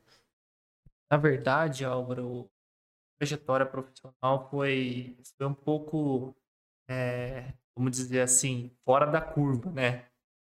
Então, quando eu vim trabalhar nesse escritório aqui em Pinhal, a... fizeram um convite, você vai vir trabalhar, mas você vai viajar. Esse foi o principal convite. Você vai tocar obra fora da cidade. Então, início, Varginha, Manhuaçu, Minas Gerais, né? São cidades de Minas Gerais. Espírito Santo, para tocar galpão de armazém, é, galpão de processamento para café, né? Exportadores de café, grupos grandes exportadores, então a gente tinha essa demanda de projeto. Até que em 2016 veio o convite de uma empresa, uma multinacional exportadora de café, uma empresa de Singapura. Ela buscou o escritório que eu trabalhava fazendo a oferta do, do um projeto na América Central. Então, eu estava nessa situação, eu estava em Varginha, tocando um armazém lá, o meu chefe me ligou e falou assim: "Volta para cá é, eu tô mandando um profissional aí, passo que tem, que, que é o serviço para ele, você volta para cá que eu preciso de você aqui. Legal. Saber o que que é, né? A gente fica ansioso, não sabe o que vai acontecer, né? Ele veio e falou assim, é o seguinte, é pessoal de Singapura, indiano, que é o gerente geral do, da unidade em Honduras, na América Central, esteve aqui no Brasil, é, visitou umas instalações que a gente construiu aqui para o grupo, é, para esse grupo, né, de exportadores de café. E ele falou assim que ele quer que a gente leve o conceito para lá, o conceito que a gente aplica no Brasil, levar para lá, porque ele achou excepcional e algo fora do, do que eles têm na realidade na América Central. E com isso ele falou assim: a gente vai desenvolver os projetos, eu quero que você esteja à frente disso, junto com os outros profissionais que trabalham no escritório trabalhando em conjunto para desenvolver projeto. Um projeto estrutural, parte de implantação, de galpão, todos os projetos essenciais para uma construção de uma planta de café, que a gente fala, né, de processamento de café. A gente tinha expertise aqui, né? O, o dono da construtora que eu trabalhei tinha muita expertise com isso, desenvolveu muito esse mercado aqui no Brasil. E com esse convite a gente começou a trabalhar nesse projeto até que um momento ele chegou assim: temos a demanda de alguém estar tá indo para lá, a acompanhar toda a execução do galpão de perto. Foi nesse momento que ele chegou e falou assim: Você tem um interesse? Está migrando, vivendo um ano fora do nosso país, é, numa cultura, um ambiente hostil, vamos dizer assim, né? Que você nunca conheceu tal. Eu cheguei numa situação que minha cabeça falava: é uma grande oportunidade na vida que, quem sabe, eu vou ter novamente isso daí, né? E por outro lado, a cabeça falava assim: como que você vai para um país que você não domina o idioma? Na época eu fazia o curso de inglês e não pensava no espanhol. Como você vai para um país, como você vai se virar sozinho, porque a proposta era vai um profissional sozinho. E a demanda deles era um profissional do Brasil que tivesse feito o projeto. Eu falei, cheguei numa situação que vou deixar tudo para trás para viver um ano lá, para ter essa experiência, vou recusar e nunca mais ter uma oportunidade dessa profissionalmente, né? Porque eu falo que é profissionalmente e de vida também. E topei, sem saber espanhol, sem saber nada da cultura do país. Ainda estava no aprendendo mais sobre o que era processamento de café, né, dentro, porque isso também demandava nós, por mais que a gente é construção civil, a gente tinha que saber o que era um fluxo de café, como era o processo de processamento com máquinas, até a gente tem aqui as empresas que fabricam máquinas aqui na cidade. Isso que eu ia te perguntar, Rodolfo, é, só, desculpa te interromper, o... a gente está falando não é, só, entre aspas, uhum. né, do armazém ali de, de café e tudo mais, né? Mas talvez eu, eu, eu acho que tinha uma expertise também aplicada no ciclo produtivo ali, de como que é, aonde que ia ficar cada máquina para e o layout ali uhum. daquele armazém para que tudo se encaixasse certinho, né, como se fosse um Lego e tudo mais. Tinha isso também? Você aplicava essa expertise lá? Sim, sim. A gente tinha que ter o conhecimento. Primeiramente, a gente dominava o que era processamento no Brasil. Né? A cultura do processamento de café no Brasil, o, o jeito que o café chegava no armazém do exportador de café. Porque a gente trabalhava diretamente com exportadores, né? O final do processo do, do café, vamos falar assim, né? E, e, a gente dominava muito o que era cultura no Brasil, onde, como que o produto chegava, como ele tinha que ingressar num armazém, quais eram os processos seguintes, era armazenamento, era processamento, limpeza, classificação, simetria. Então tinha todo esse, esse manejo dentro do projeto, que era o layout, assim, e a gente tinha que estudar isso muito.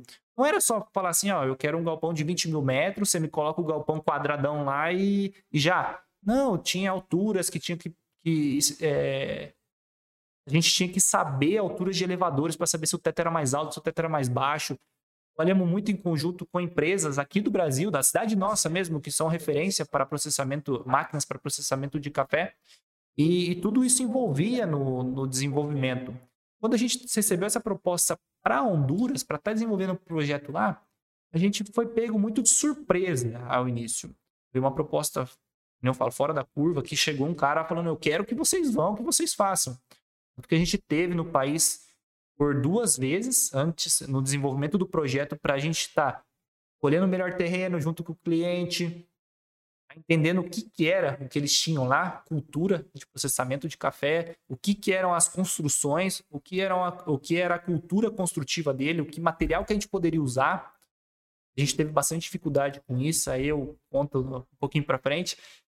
E a gente fez todo um projeto aqui. Eu falei assim, a hora que ele chegou com o convite para ah, você quer ir, comecei a fazer um curso de espanhol. Mas esse curso já estava em cima da viagem, porque comecei em dezembro, em janeiro já tinha que estar tá viajando. Eu acho que eu acabei fazendo nem um mês completo de curso. E você vai ter que ir. Bem, vamos. Vamos arriscar, né?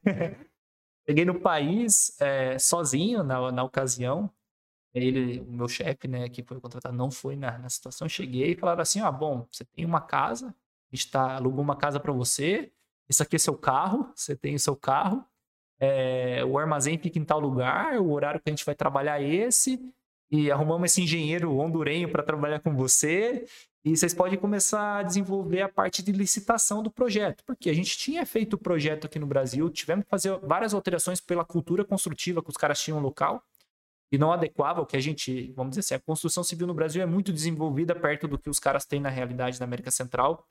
Isso foi um desafio, tivemos que mudar projeto, adequar projeto ao que eles tinham de material disponível no local para fazer.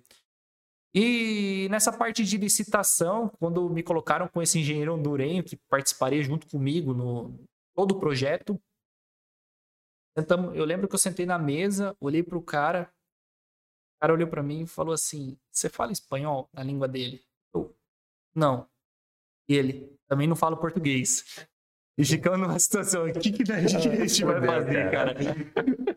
e tinha que escrever uma licitação em espanhol, uhum. porque a ideia do grupo era assim: a gente tinha o um projeto, o um projeto desenvolvido aqui no Brasil, só que eles tinham que buscar uma empresa local para executar o projeto, né, que tivesse condição. Então, a ideia foi fazer uma licitação, convidar empresas para estarem orçando esse projeto e participando é, nessa, nessa licitação para definir quem seria que construir. Na parte da licitação, eu sei que a gente chegou numa situação e, eu virei para ele e falei assim: Você fala inglês? Ele, falo. Falei, então, tá salvação. Pelo menos, pelo menos vamos falar alguma coisa igual.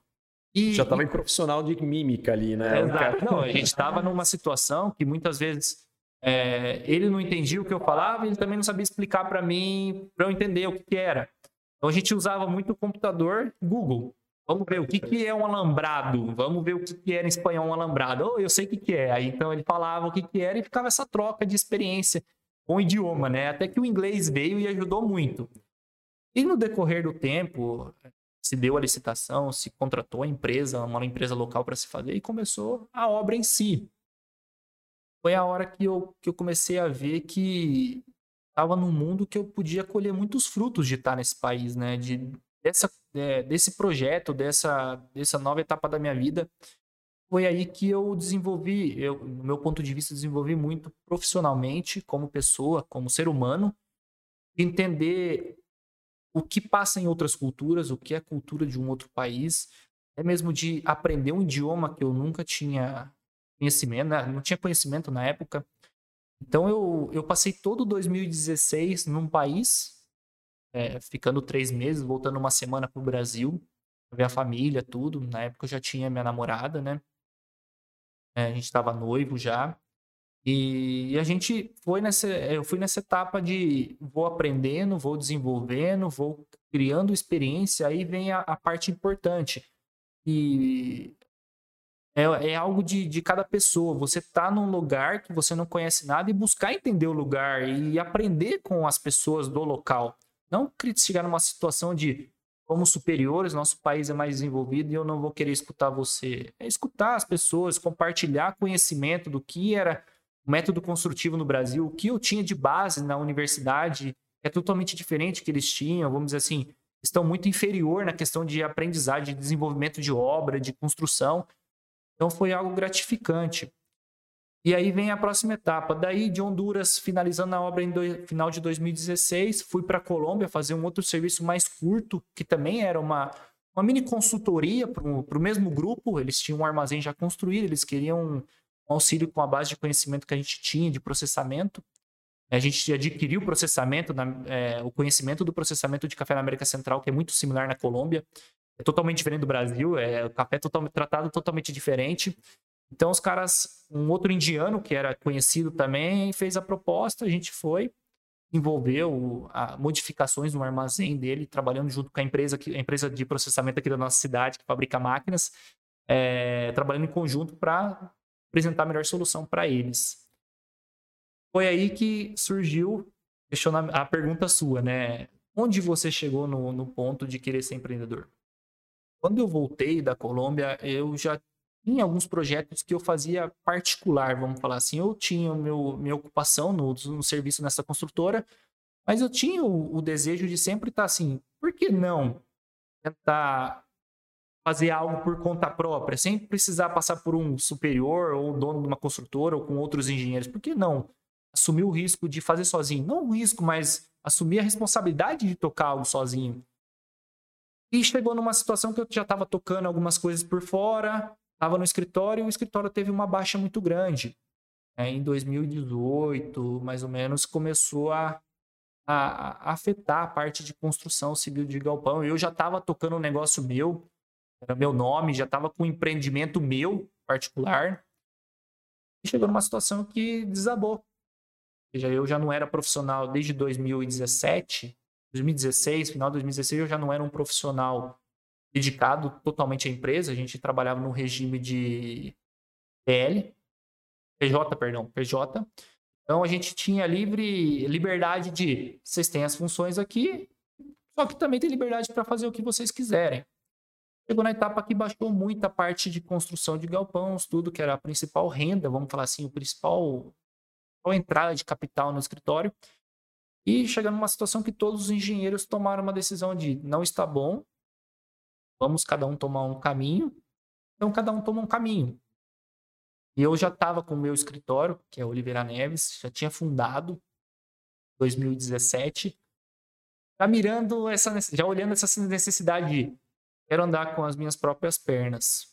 É, será que eu posso? Tinha um pouco medo, por isso que tinha um escritório e paralelamente estava num, numa construtora, né? Não andava sozinho, porque a gente sabe bem, profissional novo na cidade, ainda mais no interior, difícil ter um reconhecimento. Você é novo por não ter reconhecimento, você não tem obra No início você não tem obra para você falar assim, eu sou um profissional estabelecido e o cara já fez 10 residências, então eu vou contratar o cara. Tem um pouco desse preconceito. É, tem uma, é, uma concentração né, em, em nomes específicos, né?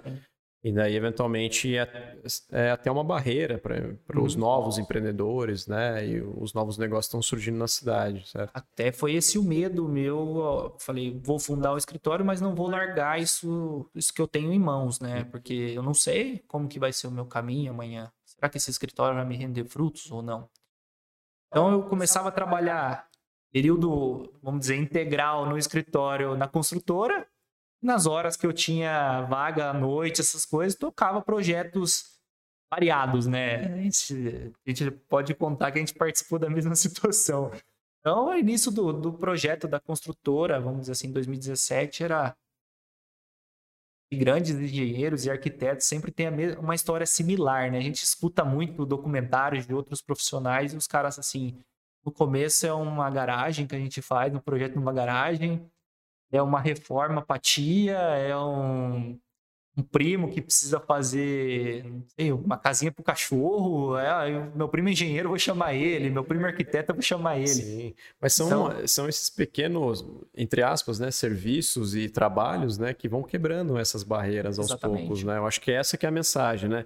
Pode começar no projeto da garagem, mas hoje vocês já, já estão numa outra escala e com certeza já quebraram essa barreira. Né? É, cara, legal. Então, foi se criado o, o, escritório Oliveira Neves, né? Oficialmente ali, em que ano a gente está falando? 2000 e... É, na verdade, a fundação foi em 2017, quando certo. eu tomei a iniciativa de estar tá fundando o escritório, né? Por, ne por necessidade e por uh, curiosidade de estar tá andando sozinho, né? Uhum. O desenvolvimento sozinho. Por que eu falo por necessidade? Porque era incerto. A gente chegou numa situação no escritório que estava, na construtora que eu trabalhava, estava incerto. Então, vou tentar caminhar paralelo em algo que possa ser meu, buscando desenvolver meu mercado, ou seja, uhum. minha linha de trabalho. E aí, em 2017, o escritório, 2018, eu já estava firme já no escritório, já tinha desvinculado da construtora e vim para o escritório desenvolver. Dificuldade também. Engenheiro civil, trabalhando em uma cidade pequena e tem vários outros profissionais é, muito bons e já reconhecidos na cidade. Então ficou, o começo foi muito difícil ser reconhecido ou alguém te dá uma oportunidade para falar assim, ou dar oportunidade para esse cara ver o que que vai dar. É. Então muitas barreiras é, tivemos muitas barreiras, né? Eu, a início no escritório, eu estava sozinho, muitas barreiras de é, tentar pensar o que era projeto para tentar bater de frente com projeto, com engenheiros grandes, bater de frente no sentido de eu também posso desenvolver algo novo, eu tenho algo inovador. Eu venho de uma engenharia mais nova, venho de uma engenharia que já tem um projeto mais refinado, mais detalhista, uhum. uma, um método construtivo mais econômico, sabe? Esse tipo de coisa que a gente eu, que eu busquei brigar no começo para tentar ganhar um mercado um pouco desses profissionais que já estavam estabelecidos. Uhum. E você sabe, cara, é uma coisa interessante porque é, talvez os mesmos desafios que você passou quando abriu o escritório uhum. seu, né? É, esses outros engenheiros também passaram pelas mesmas dificuldades quando abriram também uhum. os escritórios, né? Então eu acho que aqui, cara, os desafios são ciclos, né? Então teve quando há anos atrás, quando esses engenheiros abriram os seus escritórios e agora é, são vocês. Daí, obviamente, vai a evolução né, dos projetos e tudo mais e vão criando... mais profissionais e tudo. É, e já já, quem sabe daqui a 10, 15 anos, o, o, o cara novo vai falar, pô, tem o Oliveira Neves Exatamente. ali, os caras pegam tudo, e aí, cara? Tudo, é. Você vai ver. Mas legal, então a gente está falando de 2017 e pelas minhas contas o Rodrigo já estava formado né, e atuando na Embraer certo? E, e, cara, você atuou. Vamos voltar aqui então para o Rodrigo. E daí a gente vai conectando até chegar na junção de vocês uhum. dois, né? O Rodrigo estava lá em 2017, já sabia que o Rodolfo já estava se virando aqui é. nos 30, né? Erguendo o, o, o, escritório e tudo mais. Possivelmente veio uma sementinha na sua cabeça, né? Do tipo, cara, talvez eu possa atuar junto com o meu irmão, né? E, e, tudo mais. Existia mesmo esse tipo de questionamento, mesmo você já numa grande empresa, na Embraer e tudo mais? É, em 2017, na, na, verdade, eu ainda não tinha chego na Embraer. Eu ainda estava um, quase, estava nesse processo de ir para essa empresa e começar os projetos. Foi quando ele abriu. E eu sempre quis ter o meu próprio negócio. É o que eu pensava, né? Poxa, a vida inteira eu estou trabalhando para empresas, só que o meu nome nunca vai ser reconhecido. Não adianta eu trabalhar, ah, trabalhei na Embraer, bacana, chega em Piau, quem é você? Ó, o que, que você construiu aqui? Então essa é a maior dificuldade de quem trabalha para outras pessoas, né? Você nunca é reconhecido individualmente. Então é sempre o dono do escritório, o escritório de modo geral que é o reconhecimento, né? Então eu sempre quis ter o meu negócio. Nessa época, o Rodolfo abriu aqui, eu tinha um amigo em São Paulo, o Rafa. A gente estava começando a mexer também em alguns pauzinhos lá em São Paulo. Então, trabalhava junto no meu escritório, é meu amigo do, desde o primeiro ano da faculdade, a gente se formou junto, começou a trabalhar junto no, nesse lugar depois. E a gente começou a mexer também com a parte de reformas. Então, ah, a gente trabalhava numa empresa que era grande, dominava praticamente São Paulo inteira. E a gente tinha muitos contatos também que precisavam dessa parte de execução de obra. Então a gente começou naquilo, cara, vamos começar, vamos montar alguma coisa. E nisso, eu e ele, a gente começou a dar um start lá em São Paulo nisso. Que até então eu não tinha pretensão de voltar para Pinhal. Tava tudo. É o que eu falei, né? Eu tava num. estabilizado lá, tava tranquilo. E aí comecei a trabalhar com ele, aí veio a oportunidade da Embraer, passou, fizemos o projeto, fui pra obra. Aí na obra também, mesma coisa. Ó, cara, você vai ficar três meses, e depois você volta para São Paulo. E a obra já começou, já tá, já tá erguendo os prédios, era pré-moldado, então era obra de nove meses para estar tá pronto, já tinha passado algum tempo já que tinha começado. Ah, beleza. Aí comecei lá, comecei a erguer os prédios, rodava esses prédios. Aí, no começo lá foi muito difícil, é o que a gente fala, né? Tal do, você ser novo no mercado, você ser um profissional jovem. Quando eu cheguei na Embraer, eu lidava com engenheiros com 40 anos de formação. Ou seja, a formação dele era maior do que o, meu, o dobro do, do, da idade minha. e aí, cara, é um desafio. Só te cortando rapidinho, e eu acho que linka um pouco com o que o Rodolfo falou, né? Os métodos tradicionais são totalmente diferentes dos atuais, Sim. né? É, seja por eficiência energética, produção e tudo mais, da própria construção ali. E, e às vezes tinha um. Provavelmente deveria ter um conflito de gerações ali, né? Sim o engenheiro que era 40 anos formado, ele tinha um modus operandi, uhum. e daí você, um cara novo, tentando aplicar eventualmente conceitos novos, né? É, chegava e tinha algumas faíscas saindo, né? E daí vocês precisavam achar um comum acordo entre os dois, né? Exato, era basicamente isso mesmo. Eram engenheiros que já trabalharam na Petrobras, em grandes empresas. Então você baixava o currículo do cara e falava, cara, quem sou eu?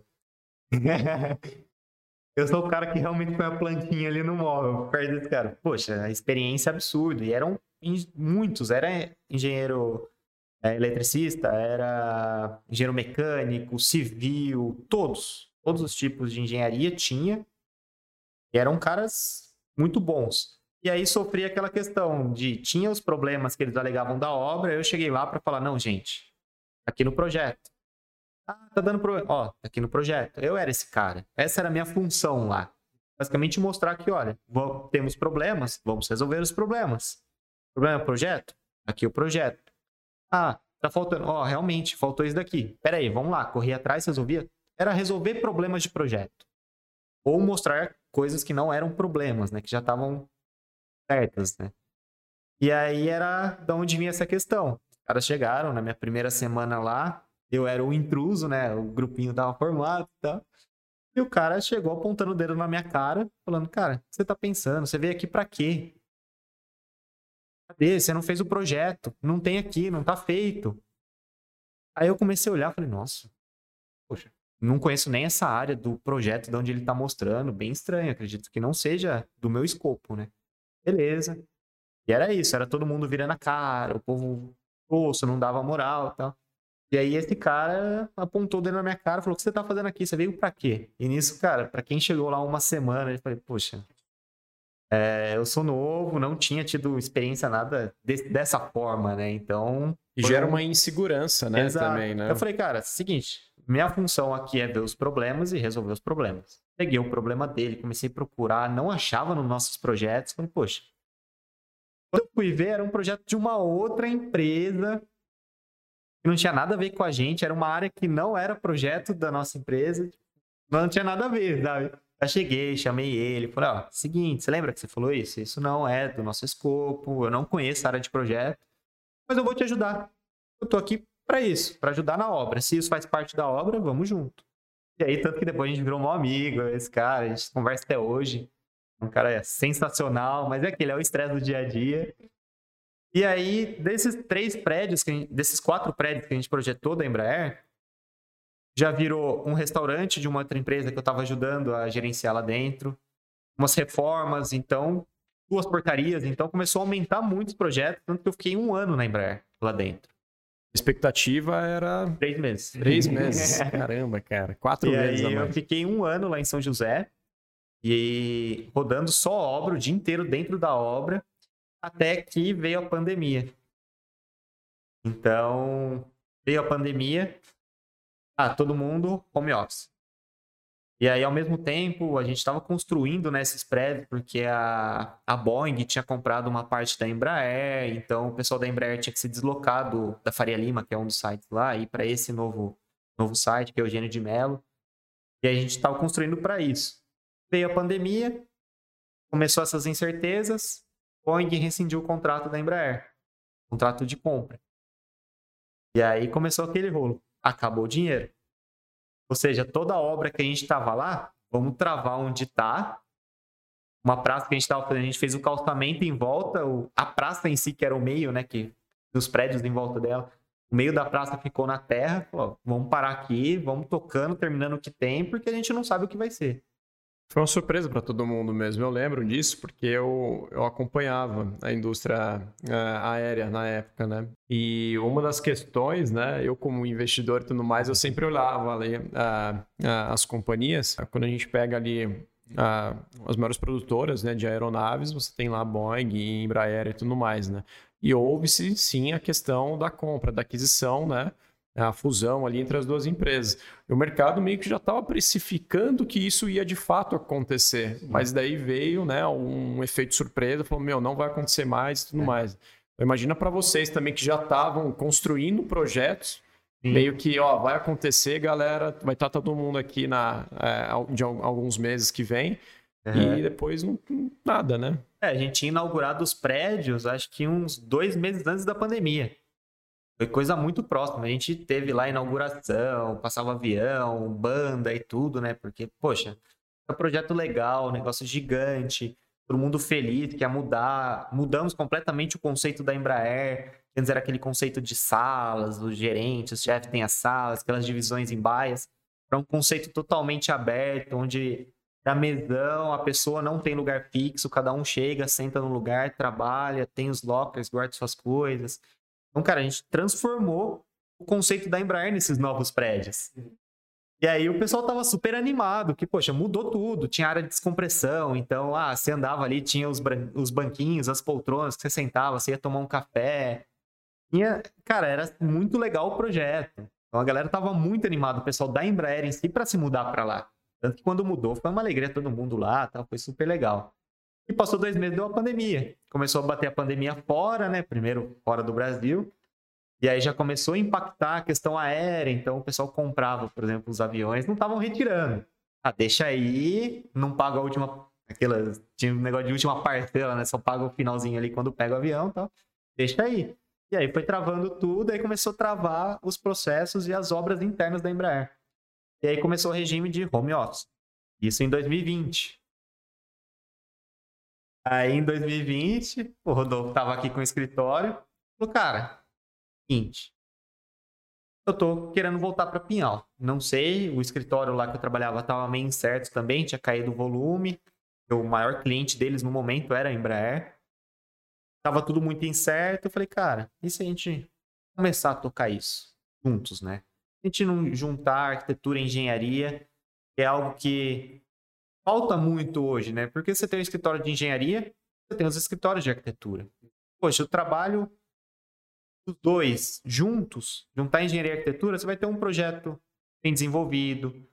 Quando você estiver na concepção do projeto, na criação, você já conversa com a parte de engenharia, já sabe o que vai precisar de estrutura ali, então o que você projeta já é o que vai ser executado, não vai ter aqueles imprevistos de, ah, vai ter um pilar no meio da minha sala. É, exato, é o, é o imprevisto, ele é gerado por falha de comunicação, né? Quando você tem dois serviços sendo oferecidos no mesmo teto, né? evita a falha de comunicação, inclusive aumenta a qualidade do projeto de vocês, né? Então acho que foi um pouco da ideia, né, do, no momento quando vocês conversaram. Né? Sim, e também um pouco dessa questão era trazer a questão de tecnologia, inovação, pensar diferente, né? A gente vinha de experiências completamente distintas. O Rodolfo trabalhava na parte de galpão de café, trabalhou em algumas residências também. Eu vinha de uma bagagem também de projetos completamente diferentes, desde projeto residência de baixo, médio, alto padrão. Vim também na parte corporativo, que é algo que eu acho sensacional, gosto muito. Particularmente é um dos setores que eu admiro muito, eu acho muito legal, porque você trabalha com a vida de muitas pessoas diferentes, né? Uhum. Eu achei isso bem bacana. A parte e da iluminação também, né? A parte da iluminação também somou muito nisso. Então, a gente via que tinha o mercado, lógico, a mesma coisa dele, né? Ele já estava aqui, ele já tinha sentido essa questão do interior, daquela visão das pessoas pra gente. Eu que estava fora, quando cheguei, foi meio que esse baque que eu tomei. Falei, poxa, aqui não gira como gira em São Paulo. O volume de projetos é menor, as pessoas não dão credibilidade para quem está chegando. Isso é um, uma barreira ali que a gente via que queria quebrar, era uma das visões nossas, é quebrar essa barreira, é mostrar que as pessoas mais novas conseguem sim fazer o projeto, conseguem tocar sua obra, trazer qualidade. Então a gente sempre trouxe isso como conceito do nosso escritório, sabe? Trazer, alinhar a inovação, alinhar todas as disciplinas, né, as complementares. Então a gente faz arquitetura, a gente faz estrutural, a gente faz hidráulico, a gente faz elétrica, tá tudo ali. Então, uma dúvida, eu tenho uma dúvida agora, a gente já converge, alinha o projeto, vê melhores soluções esteticamente, funcionalmente e também custo, é uma das coisas mais importantes, né? E a partir daí a gente começou a trabalhar junto. Foi aí o início do nosso da segunda etapa do escritório, né? A primeira era o Rodolfo ali tocando, a segunda já era essa fusão dos dois. Então foi algo bem bacana que veio aí. Fez até um rebranding, né? É, mudou completamente a marca. Falou, ah, essa daí vamos criar uma nova, vamos impactar. Então, foi um pouco do que a gente trouxe, né, para esse mercado. Cara, legal. Acho que a gente chegou aqui na criação. Aliás, a gente passou pela criação do, do escritório já, né? Mas a gente acabou de detalhar aqui a junção, né? A reformulação, né? Reformulação, boa. A reformulação ali do escritório. É... E daí pegando o momento atual. Aqui a gente já está num, vamos falar assim, num estágio né, do, de até detalhar é, o que, que é o, o, escritório Oliveira Neves hoje, né? Tanto em linhas de serviços que vocês oferecem, eventualmente alguma especialidade é, que vocês tenham e tudo mais. Eu acho que é bacana dividir com a galera daqui, né?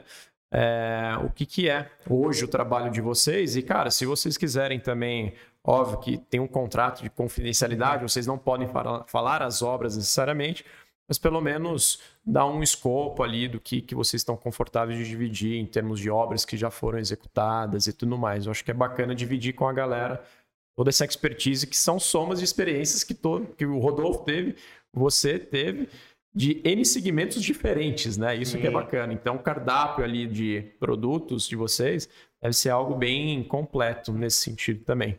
Né? Quem que fala? Manda brasa aí, Rodolfo.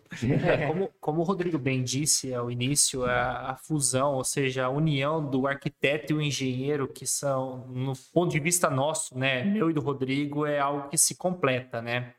Então, a gente buscou entender um pouco o mercado da cidade, a gente sabe, chegou a mapear quem são os profissionais que tem na cidade hoje, que eles oferecem, que a gente pode, poderia ter de diferencial. E a gente já tinha a ideia do diferencial do unir o engenheiro com o arquiteto trabalhando em conjunto dentro de um escritório para fazer um projeto. Porque a gente via aqui no, na cidade o seguinte: é, temos engenheiros, temos arquitetos, só que não trabalham em conjunto. Então, o engenheiro, o arquiteto, ele começa o projeto arquitetônico, ele faz todo o desenvolvimento, ele entrega para o cliente, o cliente fala assim: como que eu executo? Ah, contrata o um engenheiro civil, ou contrata esse engenheiro civil que é meu parceiro. Então, o cara tinha que fazer duas contratações distintas, o arquiteto e o engenheiro, para ter um projeto completo. Então, a gente começou, a, com esse mapeamento, a refletir um pouco. O que a gente pode oferecer de diferencial do que tem no mercado hoje aqui na cidade? Com base ao nosso conhecimento, a nossa experiência adquirida nesses, não tantos anos, mas com esses bons anos em, no mercado. E chegamos no conceito que assim, vamos fazer um, vamos chegar numa prestação de serviço, né, uma elaboração de, de serviço, onde conseguimos entregar tudo para o cliente. Então, a gente consegue entregar para o cliente hoje, né, vamos dizer assim, que é a base do, do nosso trabalho, desde o entendimento do que é a necessidade do cliente, o que ele necessita. E o, o que o cliente chega, ele fala assim, eu quero uma casa de 100 metros, mas o que você necessita nessa casa? Eu necessito um quarto, dois quartos. Ah, mãe, não sei. Eu vi esse projeto na internet, eu quero igual isso aqui.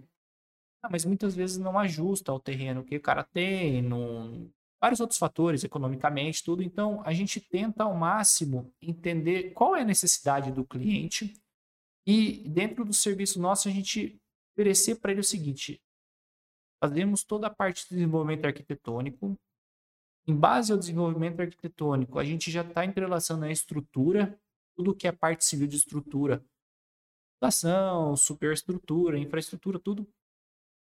E aí, parte de projetos complementares, hidrossanitário, elétrica, parte de design, muitas vezes de mobiliário interior, que a gente acaba oferecendo também, parte de administração de obra, gestão de obra, acompanhamento de obra. E engloba tudo. Então, eu, é um processo que a gente consegue hoje atender os clientes no modelo nosso de trabalho, desde o desenvolvimento arquitetônico até a conclusão de uma obra, acompanhando todos, todas as etapas, projeto, execução, entrega. Todo o ciclo, né, Rodolfo? Desde o início até o final ali. Tô vendo que o Rodrigo tá levantando a mãozinha aqui, o dedinho. Fala aí, Rodrigo. É, também falar um pouco da questão do escritório, né? É, hoje, uma das ideias iniciais, a gente quebrar barreiras, né? Foi o que eu falei. E uma delas é a questão do arquiteto, é só para quem tem dinheiro, arquiteto é para pessoa tem uma, um poder aquisitivo alto. É, quando eu estava na faculdade, eu aprendia com muitos professores de que a arquitetura é para todos. A arquitetura não é só para os ricos. A arquitetura não é só trazer beleza e elementos maravilhosos, é, enriquecidos, né? ornamentos e tudo mais.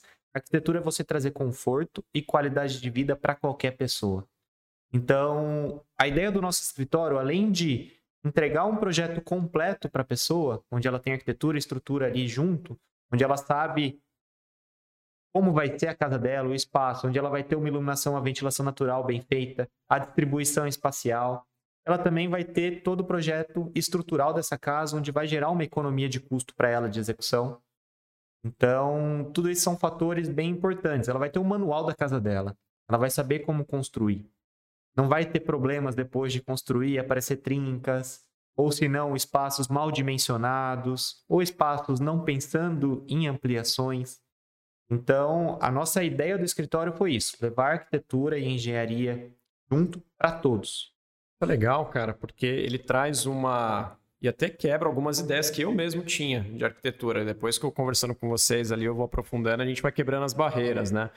Mas é, a arquitetura em si, ela não é um serviço que é, é para um nicho específico, ela não é um serviço, uma expertise que seleciona, ela na realidade democratiza, né? Então linka muito com o que você está falando de todos e o que o Rodolfo também falou no sentido de, cara, a gente entende todas as variáveis do cara, o que, que você vai fazer na sua casa, o que, que você quer, né? E daí, além de você entender o que o cara quer, né? Você oferece o conforto, é, toda o desenho ali para que o cara se sinta realmente no lar dele, né? Sim. Então ele é um produto, eu estou falando produto que não sei é. se é o melhor nome, tá? Mas eu vou falar uma, uma expertise na realidade que democratiza é, é, e não seleciona na realidade, né? Exato, essa é a nossa ideia. A gente não tem a seleção de clientes. A gente quer atender a todos. E por isso que a gente trabalha com serviços distintos. Então a pessoa pode montar o seu pacote de serviços, por exemplo. Então tem desde o mais básico, que seria o projeto arquitetônico estrutural, até os mais complexos, que vai de interiores, interiores mais simples, ou interiores mais complexos, que vai, ah, qual vai ser a cadeira, o tapete, todos esses detalhes mais refinados. Então a gente tem esses pacotes para realmente poder atender diferentes públicos. Porque tem a pessoa que ela está preocupada em sair do aluguel, ir para casa, financiar né, a casa, a construção, fazer uma casa simples. Então, tem serviços que não se encaixariam para esse cliente, porque não é o que ele precisa. A gente trabalha em cima do que o cliente realmente precisa, o que ele deseja. Então, esse é um pouco do nosso, nosso conceito principal aí do escritório, é levar arquitetura e engenharia para todos. Putz, legal, cara. É, Rodolfo, quer falar mais algumas coisinhas aí? Ou... Não, eu acho que um ponto interessante, Álvaro, conceito mesmo do escritório, adicionando algo que o Rodrigo falou, é que assim, a gente busca sempre a, atender a necessidade, porque a gente está é, fazendo um projeto, é realizar o sonho de uma pessoa. Não é o sonho de ter uma casa própria, sair de um aluguel, né? De estar tá colocando em execução uma etapa do, diferente de uma vida, vamos dizer assim, então, a ideia do escritório foi criar essa democratização, quebrar um pouco essa cultura que ainda persiste na cidade de assim, eu quero um engenheiro para porque eu coloco um engenheiro numa obra porque eu quero que seja aprovado meu projeto e eu preciso do engenheiro. E meu pedreiro faz tudo. Então a gente ainda tem muito essa barreira do que assim, para que eu vou contratar um engenheiro, para que eu vou contratar um arquiteto se o meu pedreiro faz? E a gente está tentando quebrar uma, um pouco essa barreira e, estamos tendo sucesso né, com relação a projetos, principalmente com o pessoal mais novo, vamos dizer assim, o público hoje, clientes nossos, é, vamos dizer, está na faixa dos 25 aos 45 anos. Já é um pessoal um pouco mais diferente do, do conceito anterior, que já pensa um pouco fora da caixinha, né, que a gente fala.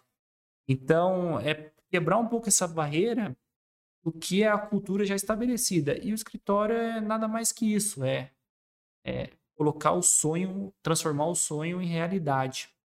Fazer parte da história também dessas pessoas, o que é muito gratificante para a gente essa questão. Com certeza. Deixa eu perguntar para vocês, uh, tem algum projeto já executado, tá? Não que está em curso, porque eu sei que vocês não podem falar, mas uh, eu sei de alguns, assim, que vocês já fizeram, né? Já estão é, finalizados. Putz, cara, eu sempre olho e falo, caramba, cara, que legal. Puto orgulho aí de vocês. Vocês conseguem dividir aqui com a galera que está é, escutando a gente alguns projetos na cidade ou eventualmente até na região que vocês já finalizaram também? Bom, é, sobre os projetos, temos uma casa que a gente entregou de mais de 200 metros quadrados. Foi um dos nossos primeiros projetos residenciais aqui. Um projeto bem bacana, a gente fez o projeto, acompanhamento. É, tem tudo isso lá no nosso Instagram. Segue a gente lá, Oliveira Neves Engenharia. É, tem esse projeto, tem também a revitalização da antiga Copalto, né, que agora é a Facanali, o Auto Shopping Facanali. É um projeto bem bacana para vocês conhecerem também. Tem a parte de vendas, tem a parte do museu do automóvel, não sei se chegou aí lá, Álvaro. Cheguei, até tenho uma dúvida. Toda essa parte é, foram, é trabalho de vocês, então. Sim, olha, sim. aqui vai ficar, é, um, sei lá, uma parede com o desenho do Ayrton Senna, os móveis, Isso. não sei assim. Isso foi tudo um projeto que a gente fez de revitalização, tanto externo quanto interno. Uhum. E nisso foi um trabalho em conjunto também, né, com o Fabrício, dono da, da Facanali, que contratou a gente lá para estar tá desenvolvendo esse projeto. Além disso, tem também alguns projetos que a gente chegou a fazer lá por fora, que ainda não estão executados, mas com o tempo aí vocês vão vendo. Legal demais. E você falou, inclusive, do, do seu Instagram. Eu queria perguntar para vocês, né, caso alguém, é, quem esteja escutando aqui, poxa, quer falar diretamente com vocês, né? Quais que são os veículos, é, eventualmente o telefone ou as, as próprias mídias sociais que a galera consegue acessar e entrar em contato aí com vocês? Qual que é, Rodolfo? Sim, hoje, hoje está tá instalado, vamos dizer assim, estamos localizados no, no Facebook. é, e no Instagram também, através do Oliveira Neves Engenharia e Arquitetura. Então, o pessoal consegue é, nos encontrar, né, conhecer um pouco do nosso trabalho, as mídias sociais, né, que acho que é a principal fonte de, de pesquisa do pessoal hoje em dia. É, dentro das, dessas mídias sociais está o nosso contato, nosso e-mail, contato direto do escritório. E qualquer dúvida relacionada a isso, a gente está totalmente aberto para escutar ou para estar tá ajudando, né? Também no Google, pode pesquisar lá Oliveira Neves Engenharia e Arquitetura, vai aparecer a gente ali do lado. Tem nosso endereço também. Normalmente atendemos com hora marcada, então o escritório a gente marca as reuniões para fazer o atendimento, reuniões e tudo mais para ter um controle, que o nosso espaço também não é muito grande. Então a gente controla mais essa questão do tempo, também tem as visitas em obra, que a gente acaba ficando um pouco ausente lá em alguns momentos. Mas aí, só chamar a gente no WhatsApp, no Instagram. Estamos à disposição de vocês. Legal demais. Dois, parabéns. Baita é, trajetória, e eu posso falar até no plural, né? Trajetórias aqui, tanto do Rodolfo quanto também do, do Rodrigo. Eu acho que o que vocês oferecem, oferecem hoje nada mais é que um espelho, um reflexo tudo que já aprenderam, vivenciaram e se desafiaram também, no final das uhum. contas. Então, é, eu tenho certeza que vocês fazem algo com muito carinho, com muita qualidade, trazendo um conceito novo, né? Que é a democratização desse serviço, vamos falar assim, com a qualidade, as novas técnicas de engenharia também. Isso é um serviço bem ímpar, cara. É, então, parabéns mesmo aqui é, do meu lado. Eu queria fazer uma última pergunta. É, eu acho que é legal fazer uma pergunta, essa mesma pergunta para o Rodolfo, ele responde, daí o Rodrigo acaba respondendo. Não vale colar, tá, pessoal? Eu acho que eu falei falar coisas diferentes aí. Mas vamos lá, de toda essa trajetória que a gente acabou discutindo aqui, essas conquistas, os perrengues no metrô, os deslocamentos, né? Pô, duas horas para chegar lá no lugar e tudo mais. É, se a gente fosse pensar no percentual aqui, né? Uh, o quanto que você, Rodolfo, no primeiro momento, né, alocaria para sorte, né, desses 100%, e o quanto que você alocaria ali para força de vontade, resiliência, desafios e medos também, aprendizados e tudo mais, né? Qual que é a sua resposta, meu caro? Manda brasa. Não tem nada, não tem nada combinado aqui. É, eu, eu posso avaliar a minha trajetória, né? Tendo em cima de toda essa conversa, né? Num 70-30. Então eu posso chegar no conceito que 30% de toda a minha trajetória contei com a sorte sorte de estar tá tendo a oportunidade de estar tá viajando para um outro país, de tá, de caindo no mercado que eu desconheci e ser amante desse mercado, é, de outras oportunidades que profissionalmente vieram para mim, o escritório agora tendo um desenvolvimento legal, 70% o esforço mesmo de estar de tá acreditando de que eu sou capaz de, de desenvolver minha carreira profissional, de crescer, de buscar novos mercados, novas parcerias, entender o que, que é a realidade é, da construção civil hoje no Brasil. Então, eu falo que os 70% é o estudo, é abrir mão de várias coisas para estar tá crescendo profissionalmente e de sempre estar tá querendo aprender mais sempre ser um profissional reconhecido no mercado. Bacana demais. E você, senhor Rodrigo, qual que é a sua resposta aí, meu caro? Mesma pergunta. Quanto que você alocaria entre sorte, força de vontade, resiliência, desafios e tudo mais? Então, eu não, não pensei muito nessa, nesse quantitativo aí, né? nessa divisão. Eu não acredito muito na sorte. Na verdade, eu acredito mais em destino. Então, as coisas, elas passam pelo seu caminho. E vai de você abraçar isso ou não. Então, eu não acredito muito na sorte. Eu acredito que todo mundo tem um destino e que as coisas vão aparecer, vão estar ali no seu caminho. E a decisão é sua. A força de vontade de correr atrás, de. Cara, eu acredito nisso. Bateu na minha porta, eu vou. Nem teve, por exemplo, o caso da Embraer. Cara, bateu na minha porta. Era uma oportunidade que estava ali em meio ao meu destino. Eu falei, cara, eu vou. Tive força de vontade, corri atrás, busquei ser o melhor, busquei trazer o melhor para o que eu estava fazendo e nisso me gerou frutos.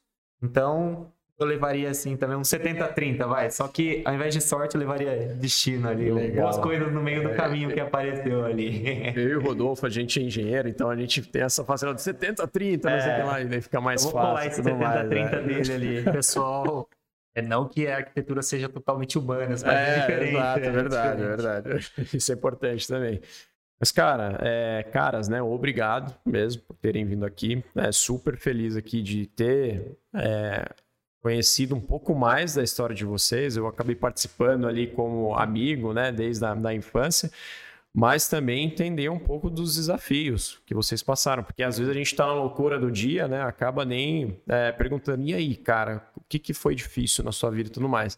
Eu acho que esse espaço serviu um pouco para vocês é, é, detalharem um pouco dessa trajetória, né? E ver que antes de chegar no Oliveira Neves escritório, né, teve muita batalha, muita bagagem e muito aprendizado no mesmo tempo, né? Eu agradeço mais uma vez. Nós que agradecemos o convite, uma conversa bem bacana. Obrigado mesmo pela oportunidade. E vamos acompanhando aí todos os, os próximos que estiverem também, que é bem bacana realmente. Voltando ao que eu falei no começo, é um aprendizado que a gente leva com outros empreendedores. Saber as trajetórias, como se comportaram, como foi essa vivência, isso é espetacular. Queria agradecer também ao nome da, da Oliveira Neves também a oportunidade e expressar que esse, esse trabalho do podcast pela Galileu é algo interessante para todo mundo, né? É algo novo para gente. A gente está aqui participando a primeira vez de um podcast pouco ansioso, um pouco nervoso. Pode ter algumas palavras não saíram legal, mas é, falamos com o coração e com o que é a realidade nossa no profissional e, e, como pessoa, né? Muito obrigado, Álvaro. A gente se conhece há, há muitos anos. É, estamos juntos caminhada e mais uma vez obrigado pela grande iniciativa e oportunidade. Empreitada de todos, Rodolfo e Rodrigo aí. Então a gente está junto aí para construir essa comunidade, né? E vou fazer até uma piada aqui. Você vai ver daqui uns 15, 20 anos, vai ter novos engenheiros falando aqueles dois caras lá, meu, eles estão pegando tudo aqui da região e tudo mais, não estão deixando nada para mim. É... Também vai ser um momento que a gente vai estar tá aprendendo com eles também, né? Isso que é legal, cara, porque é, a gente falou dos conflitos, do, do, dos conflitos, né, de geração, de gerações, mas no final do dia, se você tem abertura, né, você aprende com é, o experiente e o experiente aprende com você também, que são Sim. os conceitos novos, as novas tecnologias e tudo mais, né? Então, no final do dia, a gente precisa estar aberto, né? E saber filtrar o que é bom e o que é ruim no final das contas, né? Acho que no final das contas, os profissionais, meu ponto de vista, né? Sejam de mais pessoas também. Os profissionais não têm que levar, os profissionais não deveriam levar como concorrência ou, ah, esse é meu concorrente, eu vou fazer tudo para queimar o negócio dele ou, ou algo similar. E todo mundo trabalhando junto só faz o bem para as pessoas e, e para a comunidade que a gente vive, né? Leva como um todo. É, eleva a qualidade de vida até do município com isso todo mundo pensando na mesma linha e não tendo essa questão de rivalidade ou algo assim. Eu acho que todo mundo é profissional, existe um mercado aberto para todo mundo, vai da, da expertise de cada um como explorar esse mercado, mas é algo que, que só traz frutos bons para todo mundo, né? Concordo. Pessoal, vamos fingir que está dando aquele soquinho da pandemia, né? A gente já finaliza aqui. E eu espero que a galera tenha gostado. Na verdade, não espero. Eu tenho certeza que eles vão gostar. Uh, e, cara, vamos ver se a gente faz um 2.0 daqui a alguns anos e tudo mais. Sim, o projeto vai estar de pé ainda. Eu tenho certeza que tanto o Galileu quanto vocês vão evoluir ainda mais. E vai ter bastante novidade para trazer lá na frente. Aí. Com certeza, pode contar com a gente daqui a X anos que a gente pode aqui fazer um 2.0. Vamos ficar esperando esse convite mesmo. Exato. Valeu, pessoal. Abraço. Tchau, tchau. Tchau, tchau. Obrigado.